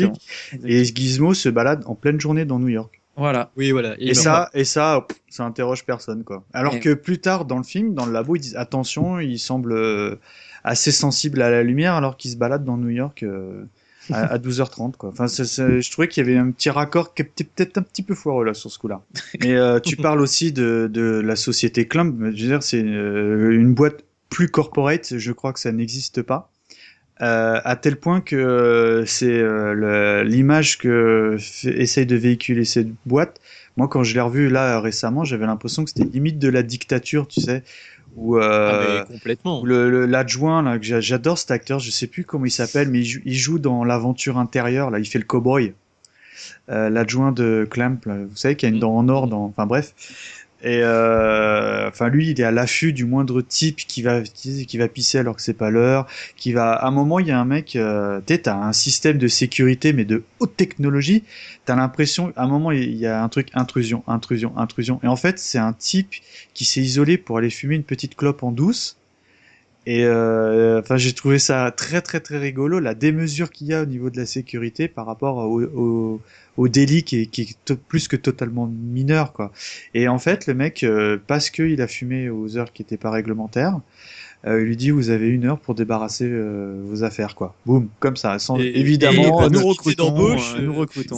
Voilà, et, et lui sortent ça et surtout et le mec qui lui sortent euh, ne n'espérez pas avoir votre sécurité sociale. Enfin, euh, tout ça parce qu'il a fumé une cigarette. Enfin, j'ai trouvé ça euh, assez, assez flippant quand même quelque part. Oui, Sachant- Il y a un petit côté euh, Big Brother quand même. Ah bah plus que Justement, plus que ça quoi, plus que ça même. On en revient euh, justement aux soucis avec la technologie et tout, tout ce genre de trucs. Enfin, c'est vraiment le, c'est le gros sujet du, du film, quoi. Sachant Enfin, que quand j'ai revu le film, quand j'ai vu justement ce fameux euh, euh, il m'a de suite fait penser. euh, bon, après, c'est, euh, je fais un peu une digression, mais si certains ont fait le jeu Borderlands 2, il y a le, le méchant entre guillemets du jeu qui s'appelle le Bojack et en fait qui a un, un visage et une voix qui ressemblent très très très et un personnage pareil c'est un, un géant des médias et autres et qui, qui, m'a de suite fait penser en fait au- à Monsieur Clemp. Voilà. Ah bah il- ça peut être une source d'inspiration. Enfin. ah ouais, ouais, non non il est Oui, en même temps, il est bon. C'est chef d'une entreprise horrible, machin, et en final, il est assez sympathique quand même. Ouais, Enfin, limite, je l'ai pas il est- trouvé. Il est un euh, peu, euh, il est un peu. euh, il est limite- pas ici en fait. Bah, parce qu'il est déconnecté il- du reste en fait il est déconnecté du truc en fait. Ouais, la- à la limite, t'as l'impression qu'il est pas très très. Ouais.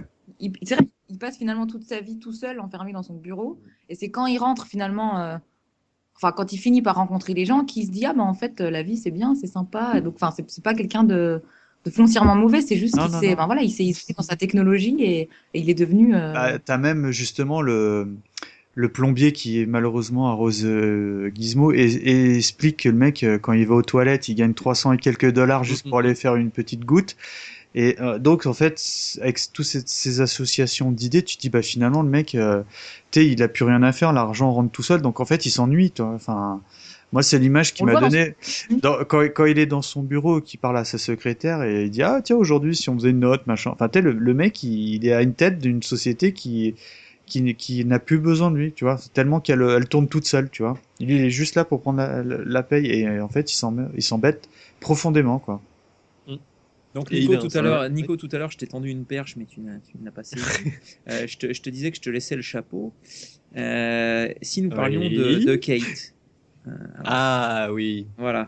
Donc Alors, euh, sur cet épisode, Kate a de la concurrence en la personne de la chef de, de Billy. Mais que fait Et Kate du Que coup, il y a un truc. Alors, qu'est-ce qu'elle fait elle, elle- elle est traumatisée, un peu comme euh, d'autres personnages du truc, par euh, ce qui est arrivé à, à- dans, dans le film Gremlins 1. Et du coup, euh, c'est vrai que dans celui-là, elle a un rôle un peu plus secondaire. Elle est mariée, plus, elle va plus ou moins se marier avec Billy dans pas longtemps. Et euh, en gros, euh, elle travaille avec lui dans le, dans le bâtiment. Elle a un poste un peu inférieur quand même. Elle est juste, euh, elle présente le truc. Et c'est vrai que elle est, en fait. elle fait les visites. Voilà, du bâtiment. Et, et elle est, c'est un peut-être, un- enfin, je, je dirais pas c'est un peu dommage, mais c'est vrai qu'elle est vraiment mise à côté dans ce film-là. Elle est moins, euh, elle est moins présente. Mais après, c'est pas le personnage secondaire euh, le plus intéressant dans le film. Il y, a, il y a un peu comme dans le premier, il y a énormément de personnages secondaires qu'on va Très honnêtement, va peut-être euh, Très honnêtement, c'est peut-être un peu tranché ce que je vais dire, mais elle ne sert à rien. Kate, pour moi, là, enfin, entre le 1 et le 2, elle a perdu euh, un demi-cerveau, en fait. Elle est juste, euh, elle est juste un peu tarte. Ah non oui, c'est ah oui, c'est juste une gourdasse là. Enfin, Donc elle en a Oh, plus. ce- ceci, ceci dit, les femmes, enfin, dans le 2, euh, sont pas hyper. Euh, pas dans- ah, ah, enfin, moi, euh, si tu veux Madame parler, Futterman la mieux. si tu veux parler de, des Oui, femmes, euh, j'aime beaucoup la femme euh, qui présente une émission, une émission Ah euh, oui, cu- culinaire. euh, je sais, enfin, on dirait Microwave Marge. Microwave Marge. Ah ouais, Alors, ouais, Ouais, parlons de Tout- Microwave Marge. toute la bouffe autour du micro-ondes quoi. Micro-ondes. C'était Pardon, l'époque. pardon, ouais, je C'était suis l'époque. désolé. Je le fais- On je me suis- découvrait le micro-ondes, c'était l'époque. Je me La suis cuisine entraîné synthétique. avec du gruyère synthétique quoi. Et Et, euh, cuisinons vite, cuisinons synthétique. Ah bah vas-y, hip hip, je... enfin Nico, je le sens à bloc. Vas-y, je te laisse faire. Ah bah oui, Mi- Microwave Marge, elle est, elle est vraiment très marrante. D'ailleurs, je sais même pas comment elle s'appelle dans le film. Elle est créditée comme ça, mais je sais même pas si elle a un nom. Et euh, c'est vraiment un personnage. Ce qui est, ce qui est assez sympa, c'est que c'est un personnage euh, qui doit être inspiré d'un personnage américain, j'imagine, mais qui fait tout de suite penser à Maïté quand même. Dans son look, elle a un peu, elle ressemble un peu, et euh, bah surtout c'est donc en gros, elle est censée euh, présenter des recettes de cuisine faites à base de fromage synthétique et de Moi perso, euh, moi perso, elle me faisait plus penser à Yvette Horner, mais c'est autre chose. Hein. Bah, au niveau de- ouais. Mais au niveau de. Et puis surtout, euh, en fait, elle cuisine pas au micro-ondes, elle cuisine euh, au cherry, quoi. C'est-à-dire qu'elle a une espèce de bouteille d'alcool géante à côté de, de son truc, et euh, genre, elle, se verse un verre, elle en met une goutte dans le un plat, coup et pour puis toi, elle finit la un coup pour moi, Ouais, un coup pour toi, un coup pour moi. Et, et, et c'est vraiment, elle est vraiment, euh, oui, c'est un, c'est un des personnages. Et ce qui est pas mal dans ce film-là que j'ai trouvé, c'est que, alors ça part un petit peu plus dans le dessin animé, mais tous les seconds rôles ont un côté un peu foufou comme ça, euh, en parlant, bah, par exemple, bah, du, de, de- de- d'un de mes acteurs préférés, c'est Christopher Lee, Ah, ça y est, tu Ah, qui joue un, t'emballes. Docteur cathéter. voilà, que Docteur Cathéter, qui est un espèce de savant fou, mais qui, qui fait vraiment euh, euh, écho à toute la carrière de Christopher Lee, qui était Dracula euh, pour son rôle le plus connu, et qui fait un savant fou euh, juste délicieux, quoi. Il, il, il est totalement dans son rôle, il cabotine un tout petit peu, certes, mais euh, enfin voilà, il, il, il parle de maladie comme si c'était euh, c'est sa passion, quoi. Il, il- normalement, il Ah, J'avais commandé la malaria. je la l'ai déjà malaria, c'est la, euh, la- c'est la rage, je l'ai déjà en double. Ah. euh, ou alors il, il pi- sa, sa secrétaire se mouche ah ouais. et il lui pique tout de suite son petit, son petit mouchoir. Et tu sens qu'il y, a- qu'il y a eu qu'il y a du monde hein, dans le mouchoir. Ouais, ouais, ouais, ouais. Et, c'est, euh. Et, il reste pas très longtemps pendant le film. Hein. Sans spoiler, il meurt euh, à peu près au premier tiers. Mais vraiment, euh, c'est, euh, on sent qu'ils se sont fait plaisir. Ils ont Christopher Lee dans le, dans le film. Ils le mettent vraiment en, première ligne. Et puis, bah, à, moins que vous ayez des trucs à dire sur Christopher Lee, dans les autres personnages un peu rigolos, il y a le, le vampire. Grand pas Fred. Ah. Grandpa Fred, qui est un, un présentateur d'émissions d'horreur. Qui, comme par hasard, est Dracula. Voilà, il se déguise en Dracula, mais ouais. c'était un peu, oui, c'est un peu, il présente des films un peu comme euh, comment euh, la séance, la dernière séance euh, qu'on avait dans les années 80 avec, euh, j'ai oublié son nom, aidez-moi. Avec Eddie Mitchell. Mitchell. Avec Eddie Mitchell, bah lui c'est la même chose mais déguisé en vampire pour des films d'horreur un peu ringards. Il est un Et- peu has-been, ouais, c'est ça le truc en fait. Bah en fait oui bah il en fait il, il est pas là où il voudrait être. Et Voilà. du coup en quelques phrases il construit un personnage. C'est-à-dire que à la base il veut être reporter euh, dans le monde entier et puis il se retrouve à présenter des films et euh, très rapidement on comp- il, il se crée un univers euh, derrière qui est assez sympa. Et du coup il va suivre euh, un peu tous les Gremlins et tout ce qui va se passer dans l'immeuble en direct avec un japonais fou euh, à la caméra et euh, Alors, alors que- japonais, direct, j'en parle parce que là, japonais, et là, on est dans le cliché du cliché, quoi. C'est vraiment euh, la- l'ar- l'archétype du japonais avec un milliard d'appareils photo et de caméras autour du cou et euh, qui s- qui qui, euh, qui est tout le temps en train Il prend des photos qui servent à rien, surtout. Ouais, ouais, il prend des photos euh, du caméraman, de la caméra des gens. Et à un moment, et pour moi, il y a une des scènes cultes. Enfin, je m'en suis de suite rappelé euh, parce que moi, pour euh, le Gremlins, c'est un film que j'avais vu au cinéma, le 2, pardon, et je l'ai jamais revu depuis, sauf euh, la semaine dernière pour. euh, et et euh, Ah. donc c'est curieux les scènes qui m'avaient marqué quand à un moment, euh, t'as le gars, il lui dit, vous savez, vous savez tenir une caméra? Est-ce que vous vous souvenez de ce que répond le japonais? Je suis une caméra si, il fait, si je tiens, si je sais tenir une caméra, je suis une caméra. Et, et, euh, et ça, enfin ça c'est la, c'est, euh, on parle des, euh, des clichés de tout à l'heure avec euh, le Chinatown. Bah, là, là c'est le cliché Ah de, oui, oui. pur de pur de, du, du japonais de base, on va dire. hein. Oui, et puis c'était c'était un peu aussi le le- l'image du Japon qu'ils avaient à l'époque avec les caméras Sony et tout. Enfin, c'est vraiment, enfin c'est l'appareil photo personnel, c'était le truc du japonais. Et euh, Bah, c'est surtout euh, un, un touriste de base, euh, et j'irais même dire euh, pas que japonais, mais euh, chinois. Enfin, c'est encore une période, hein, les années 80, où euh, un chinois c'était aussi un japonais en même temps. Enfin, oui, on mélangeait un, Un petit peu asiatique. tout. et Un asiatique. Voilà, et ce, ce, ce, ce japonais-là qui est bien un japonais, en fait, euh, il regroupe tous les clichés de l'Asie euh, de, de, de l'époque, quoi. Mais il n'a pas, C'est du- vraiment pas le été doublé par de Michel. Delpech. non, heureusement. Attends, ouais, c'est clair.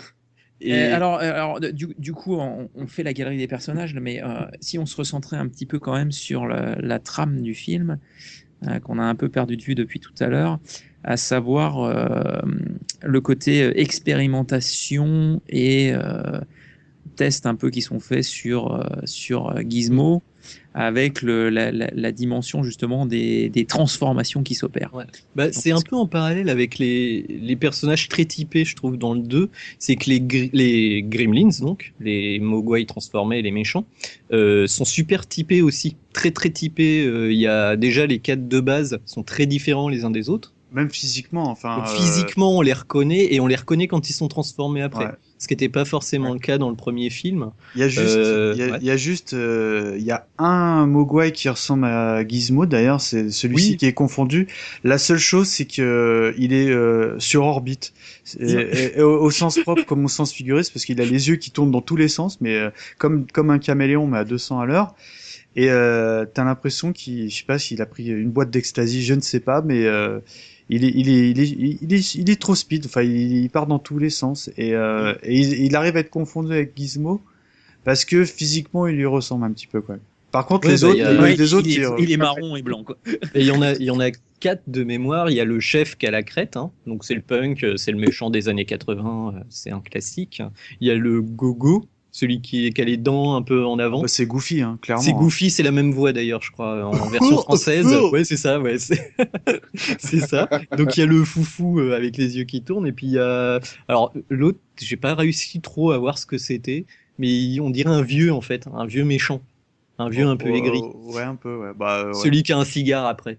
C'est- Ouais, il il, un bah, il est, il est costaud, il est plus costaud que les il est, ouais, il est un peu plus rablé, il est un peu, voilà, ouais, il est Ouais, c'est vrai que c'est vrai qu'on dirait un, un, un petit vieux, ouais. Maintenant que tu un le petit dis, ouais. vieux un peu méchant, un peu, un peu. Ah bah, il en, il en, il en du- veut. du, du Mogwai, quoi. C'est ça, il en veut, il en veut personnellement à Gizmo en plus, euh, lui. hein. Ouais. Et puis sur ce groupe de quatre, il y en a un autre, un autre groupe qui se crée de euh, donc euh, mutants. Alors euh, il y a, il y a le cerveau qui devient un peu le chef bizarrement. Bah, mais qui est déjà, pas celui à Crète. Hein. voilà. Alors, Imraj, vas-y. Non, ben en fait, euh, on, on l'a dit, donc il y a, il y a le labo, euh, donc je crois que c'est dans les sous-sols. Non, c'est tout en haut. C'est à l'étage. C'est Ouais, au sommet. D'accord, ouais, autant pratiquement. pour moi. Euh, J'étais persuadé que c'était un sous-sol. Enfin bref, euh, il s'y fait de nombreuses expérimentations sur les, hum- les, les humains, sur les animaux, et peut-être un petit peu sur les humains aussi à cause de, des mouchoirs. oui. Et euh, bref, en, fait, euh, il se passe que euh, il y a un des, euh, un des gremlins qui, euh, qui absorbe une substance qui le rend euh, aussi intelligent qu'un qu'un scientifique. Et, euh, il devient doué de parole. Euh, merci Dustin Hoffman pour la, enfin la voix de Dustin Hoffman pour la version française. qui est si excellente, avez- qui est, qui est super. Elle est excellente. Bon, enfin, c'est voilà, euh, c'est- excellent. C'est Richard Darbois qui, euh, qui fait Oh. le doublage de Bren, D'accord. qui est juste le meilleur doubleur au monde parce que c'est lui qui a doublé par exemple le génie dans Aladdin. Ah, Ouais. Voilà, donc c'est voilà, c'est pour euh, Mikado, c'est le meilleur du monde. Quoi. Voilà, Bah, c'est de, tout. ouais. de toute Et- façon, il y a des voix fantastiques dans ce film. Il y a la voix de Doc Brown aussi, On en- dans les toilettes. qui Le fait les toilettes. Euh, Tout ça pour dire que euh, suite à ce, à ce gremlins-là qui devient super intelligent, Et, et cultivé en plus. hein. réalité- cultivé, ouais, ouais, ouais, c'est vraiment une grosse tête. hein. Et en fait, euh, il arrive à faire de nouvelles expérimentations sur euh, d'autres euh, d'autres gremlins, notamment le, le gremlins électrique qui est, euh, qui est juste, enfin moi je, je trouve excellent. Quoi. Qui va dans le téléphone. Et, et vous savez où, euh, comment ils arrivent à l'enfermer, ce Gremlins Euh, en, oui, en le mettant standard. dans la file d'attente du standard. Et là, il, devient, il pète un plomb. Tu le vois, il se tient les oreilles parce que, euh, il y a, il y a- il y a pas pire. Quoi. la musique, hein. Aujourd'hui, il serait- il serait- aujourd'hui, il l'enverrait dans la file d'attente de chez Free, mais euh, c'est autre chose. ça. là, il, là, il devient fou le truc. Non, mais c'est marrant parce qu'il y, y en a un aussi que moi qui euh, je trouvais rigolo. C'est euh, celui qui devient euh, parce que c'est vrai. Moi, les Gremlins, ça quand j'étais petit, ça me faisait penser à tout ce qui était gargouille et tout. Et il y en a un qui en devient justement. Oui. Et c'est assez rigolo parce qu'il arrive à s'échapper. Et là, pouf, euh, petit clin d'œil à Batman parce que quand il passe à travers le mur, ça fait exactement le même, le même symbole, le- l'ultime, le seul symbole de Batman euh, de Burton. Ouais. Et, euh, et, et, euh, je- comme par hasard, il, il s'en prend directement à Monsieur, euh, Superman. Monsieur Futterman, qui euh, par euh, je ne sais quelle manipulation arrive arrive à le jeter dans du euh, ciment frais. Bon, c'est clair que c'est des grosses ficelles, mais c'est tellement énorme. Et euh, le Gremlins va sécher sur le bord euh, d'une cathédrale et il devient donc une gargouille de pierre.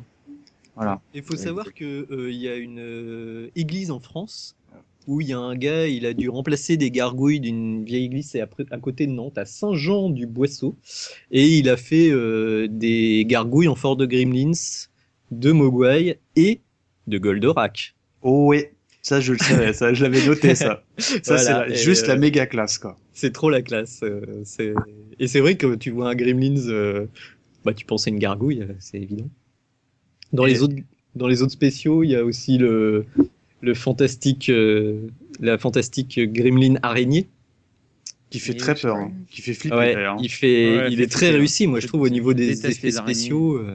Et euh, moi j'aime, enfin moi j'ai un petit affect particulier sur euh, le, le le Gremlins légumes. Oui, parce que c'en est un qui boit une une potion euh, parce qu'à la base c'est présenté comme euh, pour faire des balles euh, enfin des, des tomates euh, qui, rebondissant. qui rebondissantes qui résistent à- au transport et tout et le comme ce, cet âne de Gremlins le boit et euh, moi enfin j'ai regardé et, et, et c'est c'est plus qu'un clin d'œil en fait ça il devient un, un tableau vivant de euh, Arciboldo Oui, oui, tout à fait, ouais. et c'est juste ça quoi enfin c'est Un euh, petit peu de culture dans ce monde de brut. voilà, donc c'était pour le placer. Donc vous pourrez dire euh, aux réceptions de Monsieur l'ambassadeur que dans Gremlins on- il y a des tableaux d'Arcimoldo. Mais euh, enfin il y a plein de trucs comme ça. Je sais plus s'il y en a d'autres transformations. Ah bah il y en a une euh, Ah bah, effectivement monstrueuse, enfin, c'est fantastique, c'est euh, la femme. Vas-y. Ah oui, mais alors attention, parce que là, du coup, du coup on bascule sur effectivement la, la scène finale du, du film, quelque part. Ah non, c'est au milieu. Non, mais à la fin, quand euh, elle, Ah oui. elle poursuit euh, encore le, bah, la le toute fin, elle est- assistant elle de, est- de Clemp, Ouais. euh, voilà, c'est la, c'est la survivante. C'est la survivante, en fait. Donc, vas-y, excuse-moi, Nico, je t'ai coupé, mais Ah bah, euh, si décris-nous quelqu'un veut décris-nous cette, cette superbe femme. Donc euh, la femme Gremlins, bah, c'est un peu comme quand Bugs Bunny se déguise en femme, c'est un Gremlins avec euh, une perruque et des talons, un peu de maquillage. Un Et- énorme rouge à lèvres. Et, et je l'ai pas regardé en VO, mais il me semble que c'est un peu la femme fatale à la manière française, sans vouloir. euh, Ah. Parce qu'elle a quelques hum, phrases comme Pourquoi tu ne veux pas coucher avec moi? Qui fait penser à Voulez-vous coucher avec moi ce soir de je sais plus quel groupe de disco. Et je crois, je crois que c'est un peu la femme fatale euh, à la française, je crois. J'ai Elle a un côté crapaud, elle a un côté crapaud en tout cas. Et Après, euh, elle se frotte elle- euh, contre les jambes des, des mecs. Enfin, elle Ouais, elle me est- fait, elle me fait penser à la femme de. Elle me fait, elle me fait Ah, penser à la femme de Roger Rabbit, mais en Gremlins, quoi. un peu aussi, ouais. À Jessica. Ouais, La coiffure, c'est la même. C'est la même. Ouais, le rouge à lèvres aussi, il est pas mal. Mm, mm, mm. Et euh, ouais, non, enfin, ce personnage, moi, je le trouve assez, assez culte euh, parce que euh, elle, elle jette son dévolu, comme l'a dit euh, Sirf, sur l'assistant de Clem. Mais euh, elle s'accroche à sa jambe. Enfin, elle, lui, euh, euh, elle est, elle est, elle est très gentille, mais elle est très excessive dans, on va dire, dans les sentiments. Mm. Et c'est vrai qu'elle elle dit euh, pourquoi tu veux pas coucher avec moi? Sais, avec une voix à la Marge Simpson, tu sais. Enfin, c'est assez drôle. Moi, j'aime, j'aime beaucoup ce personnage, quoi. Avec ses talons aiguilles. Ouais. Et puis Alors- c'est la seule qui est pas vraiment méchante en fait. Elle Ah essaie non. pas de tuer les gens. euh, Ah non, non, elle veut juste euh, conclure. voilà. Euh, en parlant de, de conclure, euh, parlons donc un peu de la rousse. Ah. Alors, la, la, la, la- la rousse qui est donc la, la, la, la chef de, de, de, de Billy, finalement, enfin, la, la, la grande chef de, de, de Billy, donc, euh, qui, euh, qui a une coiffure choucroutée. C'est une lionne. euh, à la Nicole Kidman dans, les, dans, dans Jour de tonnerre. Ah ouais, exactement. Ah ouais, Voilà. Mais en Voilà, rousse. en- et des grosses voilà. lunettes. Elle fume tout le temps dans les bâtiments, tout ça. Euh, on licencie des gens parce qu'ils fument, mais elle, elle fume partout, tout le temps. Elle a un tailleur en V. Voilà. Avec des épaulettes. Avec des épaulettes qui vont bien. Et, et c'est quelqu'un qui n'est pas du tout intéressé. Car il faut savoir que dès que Monsieur Klemp voilà, identifie euh, donc Billy comme un grand dessinateur sur le projet de New Chinatown, d'un coup, euh, l'indifférence pour euh, Billy se transforme par euh, une- une- un côté menthe religieuse et une, une- un désir de, de séduction pour justement euh, s'approprier euh, le, le talent de Billy. Et donc du coup, ben, comme tu disais Nico tout à l'heure, euh, il se trouve que euh, elle, du coup, elle, elle- elle est un peu concurrente Il y a un de, trio euh, voilà, de, de, le- Kate, l'officielle de, de Billy. Mais Voilà, donc. et, ouais. Après, il est plus gêné qu'autre chose, hein, Billy. Ouais, il est pas du il tout sur l'histoire. hein. Ouais, ouais, il, il préfère. Il sa- est juste super sa maladroit pour expliquer des choses à sa femme, c'est tout. hein. Du coup, elle, elle, elle s'imagine mille, et un trucs, quoi. Mais euh, Et le, le classique éculé de, du rouge à lèvres euh, sur le- la joue ou le visage euh, qu'on n'a pas remarqué et que du coup, Kate remarque. manière, c'était, Ah c'était sur euh, le- la, la joue ou sur le col de la chemise. hein. C'était au choix dans le scénario. Hein. Ouais, mais pour le coup, là, c'est- du coup, c'était limite sur, le, sur la lèvre. Ça m'a. ça Ouais, m'a- ouais, c'est vrai. ouais. C'était un peu, un peu différent des autres fois, mais c'est vrai que du coup, ça apporte un côté un peu, euh, une espèce d'intrigue amoureuse, euh, bon, cousu de fil blanc.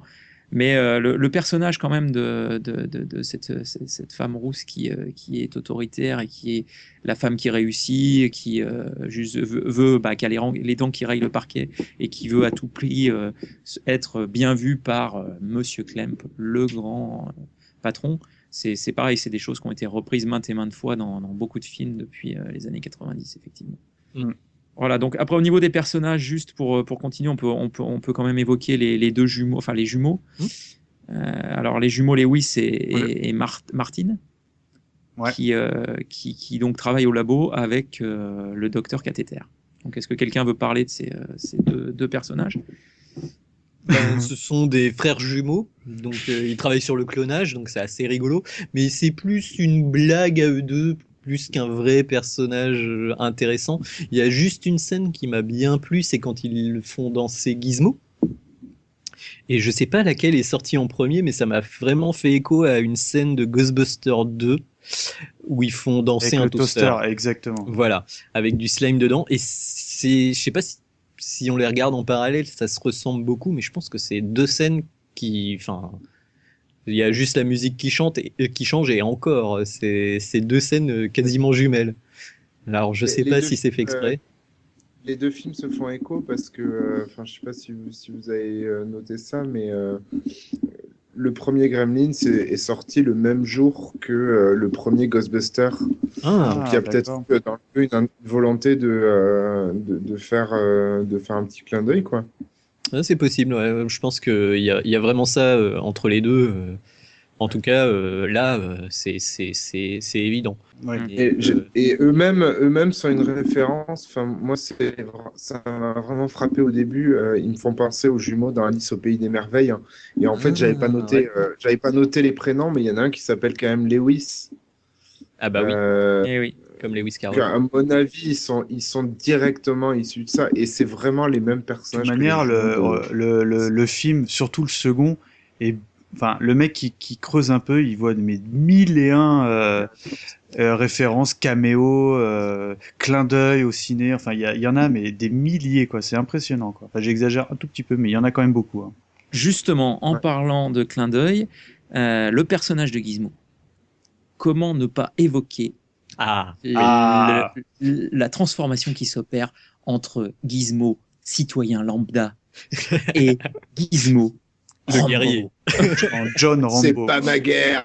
Pour survivre à la guerre, Il faut devenir la guerre. Voilà. Euh, Ah non, moi je, je le préfère euh, Ah gentil. Bah, si. Non, il est d'enfer comme ça quand même. bah, C'est- bah, moi- c'est moi, quand j'aime bien parce que- C'est Euh, c'est quand même toujours lui. C'est quand même toujours lui qui gagne à la fin de toute Ouais, façon. mais Oui, à- mais à la- en fait, à la base, euh, à la base, Gizmo, c'est un, un- quand même un le euh, personnage pacifiste par par euh, par excellence quand même.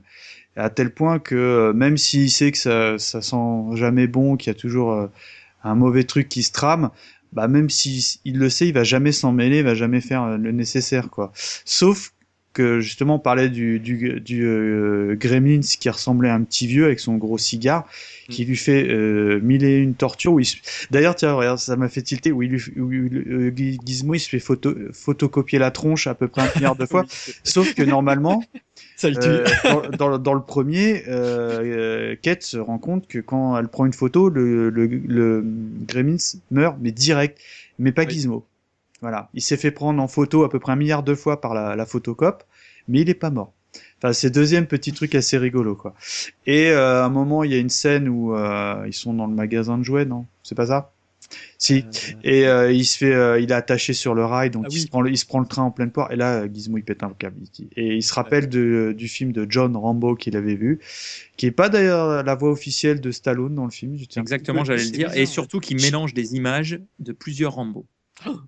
Le Alors là- 3 et alors, le 2. Là, on sent, on sent le gars qui a de la référence. Là, là, c'est Pour le coup, j'ai été- j'ai- j'ai j'ai vu qu'effectivement les extraits diffusés sont un mix en fait de scènes de plusieurs Rambo. Bref, Et, c'était euh, juste pour et la là, il, se- il se fait son propre arc. Et ce qui est marrant, c'est qu'il prend, euh, vous savez, à l'époque, ça se fait Trombone. plus du tout parce que c'est interdit, mais il se fait un arc avec un trombone et, et, euh, et un élastique.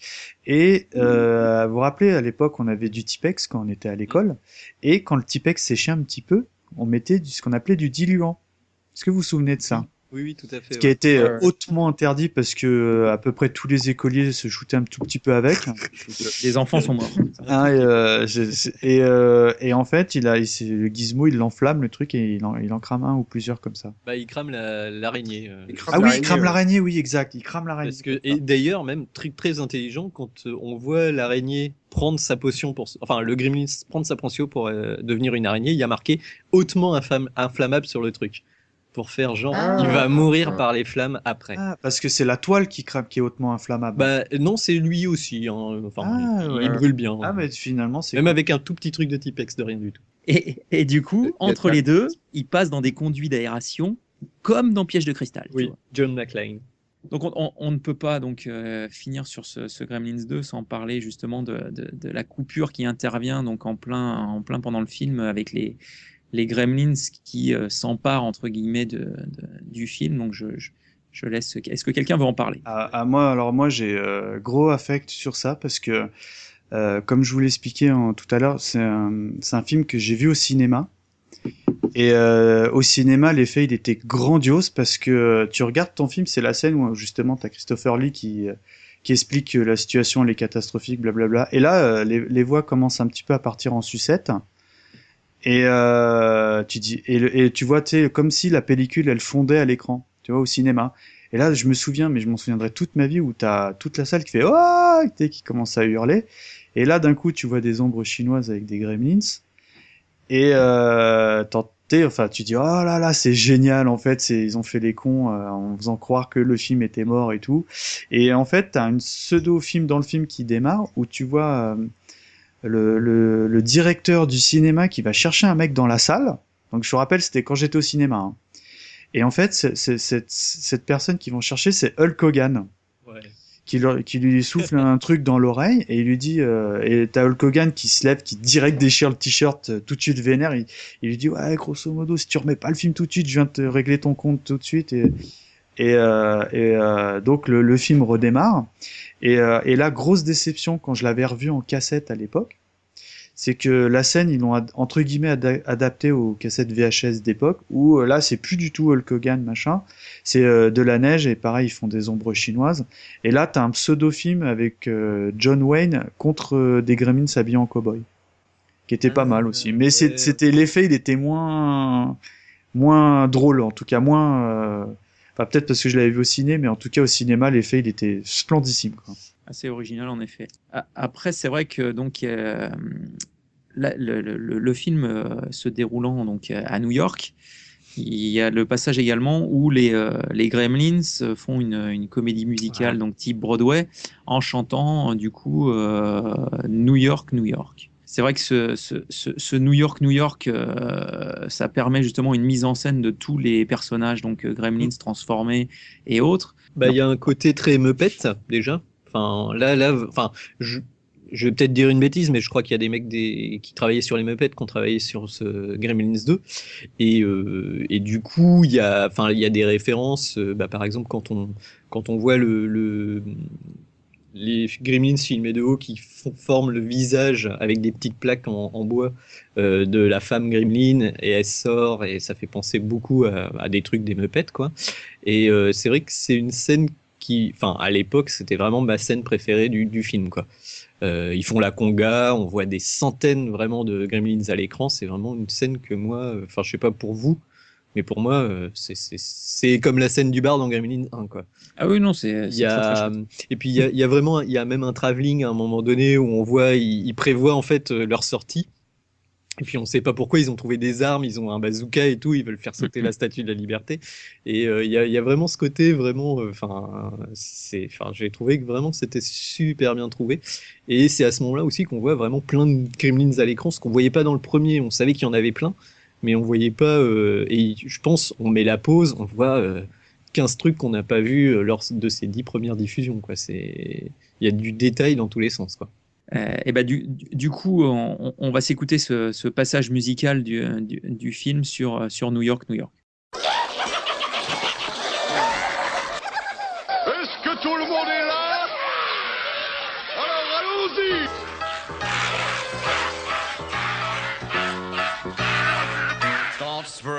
The news. I'm leaving today. I wanna be a part of it. New York, New York, yes, sir. These vagabond shoes are longing to stray and step around the hall a bit. New York, New York.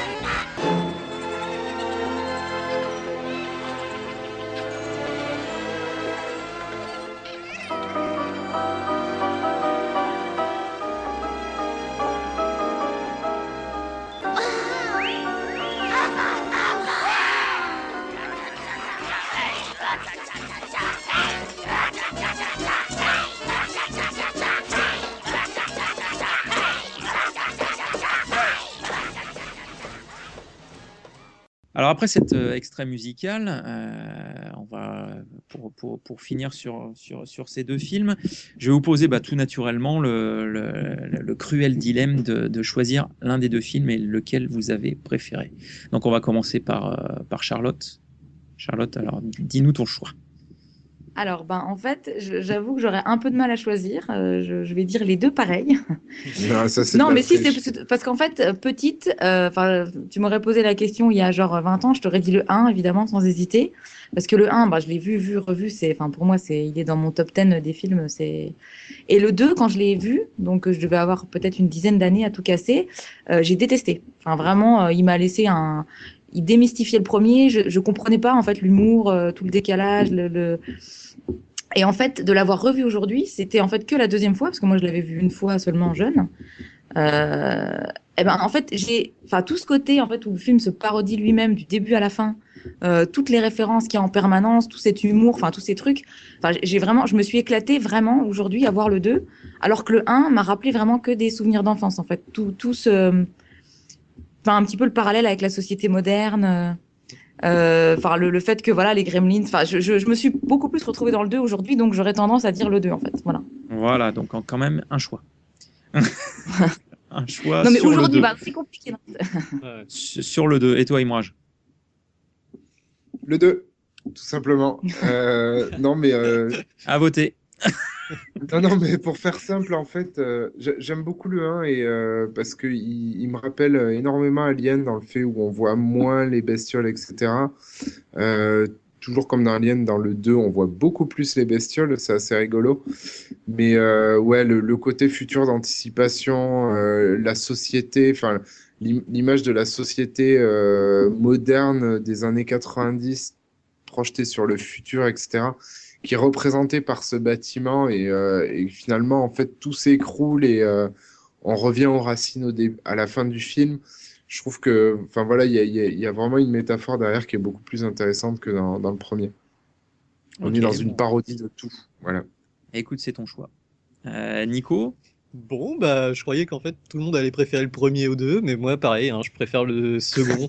Euh, pour le côté, euh, bah, bah, c'est le premier que j'ai vu. Alors après, euh, ça a peut-être euh, influencé mon choix, et ça faisait partie, en fait, quand j'étais euh, voilà, euh, en euh, fin d'enfance, début d'adolescence, j'avais une cassette vidéo avec euh, Qui veut la peau de Roger Rabbit et Gremlins 2.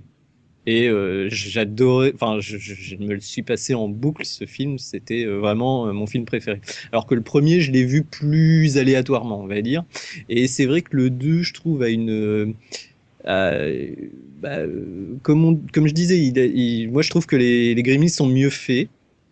euh, sont plus différents les uns oui. des autres, même les Mogwai. Enfin, je trouve qu'il est plus sympathique. Et du coup, euh, voilà, le premier je l'aime bien, mais il a, il, il est peut-être, enfin le 2 c'est vraiment un film comique avec des éléments un peu qui font peur, mais pas beaucoup. Alors que le premier se cherche un peu entre les deux. On ne sait pas si c'est rigolo ou si c'est horreur, et du coup, je trouve que le 2 euh, s'assume plus, on va dire. Et, euh, et euh, déborde plus d'idées. Il y a plus de, enfin, il se passe des trucs tout le temps, tout le temps, tout le temps, tout le temps. Voilà Eh bien, écoute, merci. Mais le premier reste un super film, hein, évidemment. Et toi, Mika? Bah moi, euh, je suis pas tout à, tout à fait d'accord avec mes copains parce que euh, en fait, je me suis refait les deux films d'affilée à un jour d'intervalle et euh, j'aime bien le deuxième euh, pour son côté complètement euh, comment dire absurde, fou, mais je trouve que l'histoire quand même, elle est, elle est, elle vieillit mieux avec le temps. Oh, Je te parle aujourd'hui, hein, euh, vraiment aujourd'hui, je trouve que l'histoire est, même si le on est vraiment dans, dans la caricature de ce qui se faisait dans les années 80, au niveau euh, mise en scène, décor et tout et tout, je, je, je préfère le premier pour l'histoire. Voilà, mais le, le 2, euh, les références sont euh, ultimes. Il y en a vraiment. Que quand tu t'aimes un petit peu le cinéma, euh, tu, tu prends beaucoup de plaisir à regarder le 2 pour trouver les petits trucs secrets, quoi, les petits trucs cachés et tout. Euh, Il y en a beaucoup dans le premier, mais dans le deuxième, il y en a vraiment un, un- un gros, gros, gros paquet, quoi. Donc, on est sur un 3 à 1 pour le numéro 2. Eh bien, je vais quand même réduire cet écart, puisque moi, c'est clairement le premier qui m'a, enfin, qui reste pour moi la référence, puisque pour moi, le premier, euh, c'est effectivement bourré de clichés et de clins d'œil à divers films. Et le deuxième, c'est plus le côté guest star et euh, on fait appel à des, euh, à des vedettes pour venir gonfler un scénario qui n'existe finalement pas beaucoup. Et, euh, et toutes les transformations, c'est pour moi c'est too much avec les araignées. Les... pourquoi pas la Statue de la Liberté en Gremlins. Enfin, Bah, Bren, il est formidable quand même. Ouais. Oui, oui, non, mais, non, mais je, je, je ne dis pas que le 2 est un mauvais film, mais personnellement, le, le 1 me touche beaucoup plus. Je trouve ça beaucoup plus artisanal. Et, euh, et puis, bah, l'escalier euh, pour monter à l'étage trafiqué est fini dans l'arbre. Et euh, rien que pour ça, je veux dire, excusez-moi, série, c'est absolument imbattable, quoi. Je veux dire, donc, euh, donc non, non, moi, de notre épisode. hein. euh, je n'osais pas le dire, mais euh, je n'osais pas le dire. Donc, bah, écoutez, écoutez, justement, euh, après que ces choix donc, nous, nous donnent un score de 3 à 2 quand même pour le, le deuxième film, dans, dans toute l'équipe, justement, ces films, qu'en est, qu'en- enfin, qu'en qu'en est-il actuellement? Est-ce que donc, Clé- Clément va, va nous faire un petit panorama des éditions et des rééditions qui existent ou ont existé? Alors, euh, on va commencer par euh, Gremlins, donc le premier et la version DVD. Alors, il faut savoir qu'il y a eu plusieurs, euh, plusieurs versions qui ont surtout différé au niveau en fait des, des bonus qui ont été, qui ont été insérés. Et un problème récurrent en fait à toutes les versions, qu'elles soient Blu-ray, DVD et, et sur le premier film et le second, c'est que toujours à chaque fois qu'il y a des commentaires audio euh, ou, des, ou justement des interviews, ce genre de choses, ce n'est jamais sous-titré en français. Ah, c'est Donc ballot, voilà. ça. Donc, Ah merde. Et c'est récurrent sur toutes les versions. Et on va dire que c'est quand même quelque chose qui est assez typique de, de la Warner. Voilà. Donc, euh, pour Gremlins, donc pour revenir à Gremlins en version DVD, euh, donc la, la, la version est plutôt bonne. C'est pas une, il n'y a pas eu un travail exceptionnel au niveau de l'image, mais on a quelque chose qui est finalement assez fidèle à la cassette. Et euh, on est vraiment sur une qualité cassette plus plus, mais DVD un petit peu moins. Mais en même temps, moi, je suis assez friand de ce genre de, de, de travaux-là, où on conserve quand même un petit peu l'esprit de, de ce qui a été fait euh, au départ. Voilà. Euh, au niveau du son, donc il y a un 5.1 sur, euh, sur la version originale. Euh, la version française qui est euh, pas terrible. Euh, Il y a beaucoup de problèmes de mixage audio, etc. Donc c'est c'est vrai que voilà des sons étouffés. Enfin c'est pas pas génial. Pour le Blu-ray, euh, grosso modo, on a à peu près la même chose, euh, voire même plutôt décevant, étant donné qu'on attend quand même quelque chose de, de vraiment retravaillé sur du Blu-ray. Et euh, ça n'a pas du tout été le cas sur, euh, sur ce Gremlins 1. Euh, donc visuellement, ça ne va pas du tout. C'est-à-dire qu'on bon, on, ressent quand même un travail sur les couleurs, etc. Mais en fait, on a l'impression qu'ils ont appliqué un filtre en début de film et qu'ils l'ont désactivé à la fin, sans forcément regarder si à un moment ils ont cramé l'image, etc. Donc c'est vraiment pas terrible. Et au niveau du son, même problème. Une excellente VO, euh, mais une VF euh, en stéréo euh, toute pourrie et euh, qui, qui Bah, vaut pas grand-chose. Moi, moi, je te rejoins complètement parce que euh, je me suis dit, euh, euh, la, la dernière fois que j'ai vu ces films, c'était en VHS. Et euh, je voulais, je me suis dit, bah, quitte à le revoir aujourd'hui, je, je veux les voir en Blu-ray. Et comme toi, j'ai regardé un petit peu les, les critiques qu'il y avait, notamment sur le site de- des numériques que je vous conseille. Euh, une critique donc de Patrick Pierre Garcia, qui est pour moi un des meilleurs critiques euh, techniques et ciné euh, euh, dans l'univers podcast qui, euh, qui semblait euh, vraiment euh, pareil déçu euh, bah, que c'est du, du portage Blu-ray qui était honorable mais qui était pas euh, au- au- enfin, qui méritait euh, selon lui un meilleur traitement quoi. Et c'est vrai que j'ai vu quelques Bah, images euh, franchement c'est euh, c'est un je trouve c'est un petit peu abusé quoi le, le Blu-ray t'as l'impression que c'est un, un portage du, du master du, du DVD quoi C'est, ils ont, en fait, c'est un DVD qui a été upscalé, je pense, au niveau. Voilà, euh, voilà, on n'est vraiment pas sur un travail de, de qualité. Ça a vraiment été fait vite et on, on est d'autant plus exigeant par rapport à ça quand, quand on touche à des films cultes, euh, voilà, de l'époque. Hein. Et ben moi j'ai une anecdote sur mon DVD, enfin sur mes deux DVD, c'est que ils sont autorisés à la vente et à la location. Donc si quelqu'un veut me louer mes DVD de Gremlins, euh, je lui louerai euh, volontiers. C'est- la première fois que je vois ça sur un DVD. J'ai le droit d'ouvrir mon premier vidéoclub avec deux films. Gremlins 2, donc l'édition DVD, euh, on a toujours, enfin voilà, une, une édition qui est beaucoup plus travaillée que, que celle de Gremlins 1. Euh, la qualité est vraiment très très bonne. Il y a un gros travail sur les couleurs qui a été effectué et cette fois-ci, Euh, on n'est pas sur quelque chose euh, où, où ils ont appliqué un filtre en début de film, mais euh, ils ont voilà, ils ont laissé les choses. Donc le, le travail d'image est plutôt intéressant. Et euh, par contre niveau son, on est toujours sur le même problème, à savoir un son VO en 5.1 qui est excellent, avec un excellent travail sur le mixage, etc. Et une version française toute pourrie. Et euh, bah, encore une fois, je reviens dessus, les bonus euh, sans les sous-titrages, donc pour les personnes qui sont pas anglophones, euh, c'est une horreur. Voilà. Et il y a, quand même des bêtisiers, euh, des behind the scene et, euh, et euh, des scènes bonus, et notamment un espèce de petit documentaire sur le plateau où les gremlins euh, envahissent le plateau, voilà, qui est tout à fait sympathique. Voilà. On conseille, on Et conseille pour- clairement plus le 2, alors du coup. En, Bah, le, travail, le travail sur le 2 sans être, euh, sans être au top, euh, on est sur une remasterisation, enfin en tout cas d'un point de vue technique et euh, sur l'image, euh, qui est plutôt excellent. Ouais. Et donc après, pour, euh, pour l'édition Blu-ray, on est toujours sur un upscale de, de la version DVD, avec quand même un petit peu plus de travail euh, d'embellissement global, euh, toujours sur les couleurs, la saturation et vraiment sur le rendu des noirs qui là sont très intéressants et très agréables. Et, euh, et pour le son, en fait, euh, voilà, on a toujours le, le même problème, c'est récurrent. Euh, VO excellent, VF pourri. Voilà.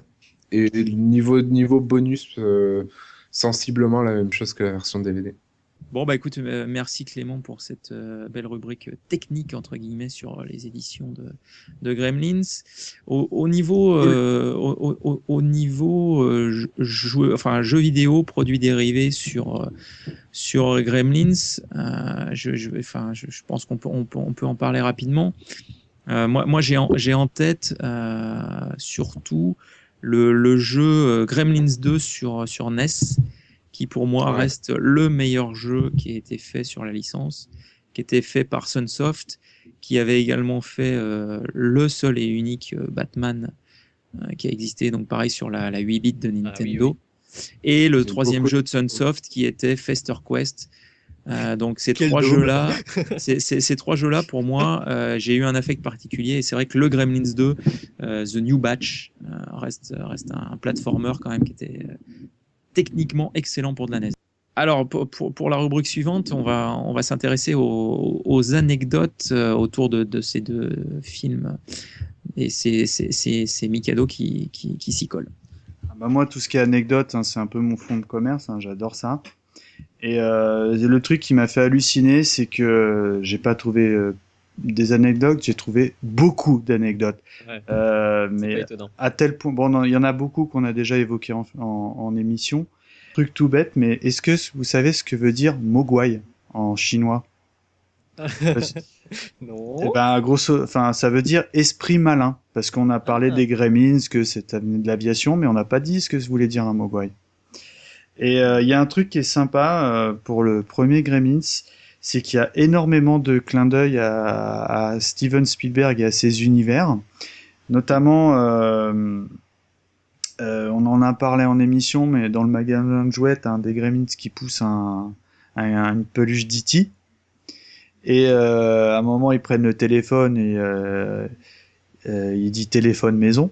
Donc ça, c'est des petits trucs comme ça euh, qui sont en clin d'œil. T'as as Spielberg lui-même qui apparaît en caméo dans, au oui salon, euh, au salon des inventions. Là, il passe à une petite voiture qui, de golf là, tu sais, quand le, le père il est au téléphone. Il y a énormément de références à d'autres films de science-fiction dans cette scène. Euh, ouais, ouais, ouais, ça, j'ai. il y a la, il y a la machine à voyager dans le temps. Oui, il y a Planète euh, Interdite. Planète euh, Interdite. Il y, a- il y en a des milliards, quoi.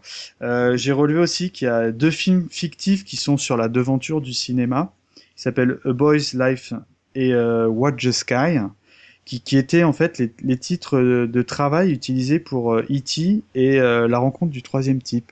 D'accord. Tu vois, c'est des petits trucs que moi, perso, je suis extrêmement friand de ce genre de trucs. Et euh, pour le Gremlins 2, je, je, je parlais de l'espèce de coupe qu'il y a eu où il y a Hulk Hogan et la version avec euh, John Wayne. Il y a un mec qui s'appelle, un Belge, je vous invite à taper son nom, c'est Sacha Fe- Feiner ou Fener, qui a fait une sorte de, il a, qui a refait cette scène en prenant des extraits de, de films connus. Euh, C'est-à-dire qu'il a fait des incrustations de Gremlins dans le film Les Exorcistes, dans Batman de Burton, dans Indiana Jones, dans Goonies et tout, mais euh, avec, euh, enfin, mais avec des effets spéciaux hallucinants. Voilà, donc je vous invite vraiment à jeter un œil. Le mec s'appelle Sacha Fener ou Feiner, je sais pas comment on prononce. Voilà. D'accord, bah écoute Mika, euh, je vois que tu as été capable de sélectionner les meilleures Ah anecdotes. ouais, là, j'ai, là, j'ai ma feuille, elle est, elle est barrée. Il y a plein de trucs que j'ai sucrés. Hein. Euh, Je peux rajouter une anecdote hein? Vas-y. Euh, à la base, dans l'idée, le film euh, ne devait pas présenter de, de Gremlins. En fait, Gizmo devait devenir Stripe euh, après avoir euh, ingurgité de la nourriture après minuit. Et en fait, euh, donc ça, c'était une idée qui était imposée par les, euh, on va dire les, les, les Par la Warner. par la Warner, donc encore eux, je les aime bien. Euh, c'est quand même Spielberg qui a dit euh, ouais Gizmo c'est quand même la, la caution mignonne du film et euh, il faut le, il faut le conserver donc euh, du coup Gizmo est resté Gizmo et n'est pas devenu Stripe. euh. Je confirme, elle méritait d'être signalée. Merci beaucoup, Imraj. Merci à toutes et à tous de nous avoir accompagnés pour cette nouvelle croisière dans les années 80. Euh, toute l'équipe euh, et moi-même euh, vous souhaitons un bon retour vers le troisième millénaire et on vous Hmm. dit à bientôt pour un nouvel épisode d'Aitis le podcast. Salut, salut Salut, Ciao. bye bye. Miam, miam. Miam, miam.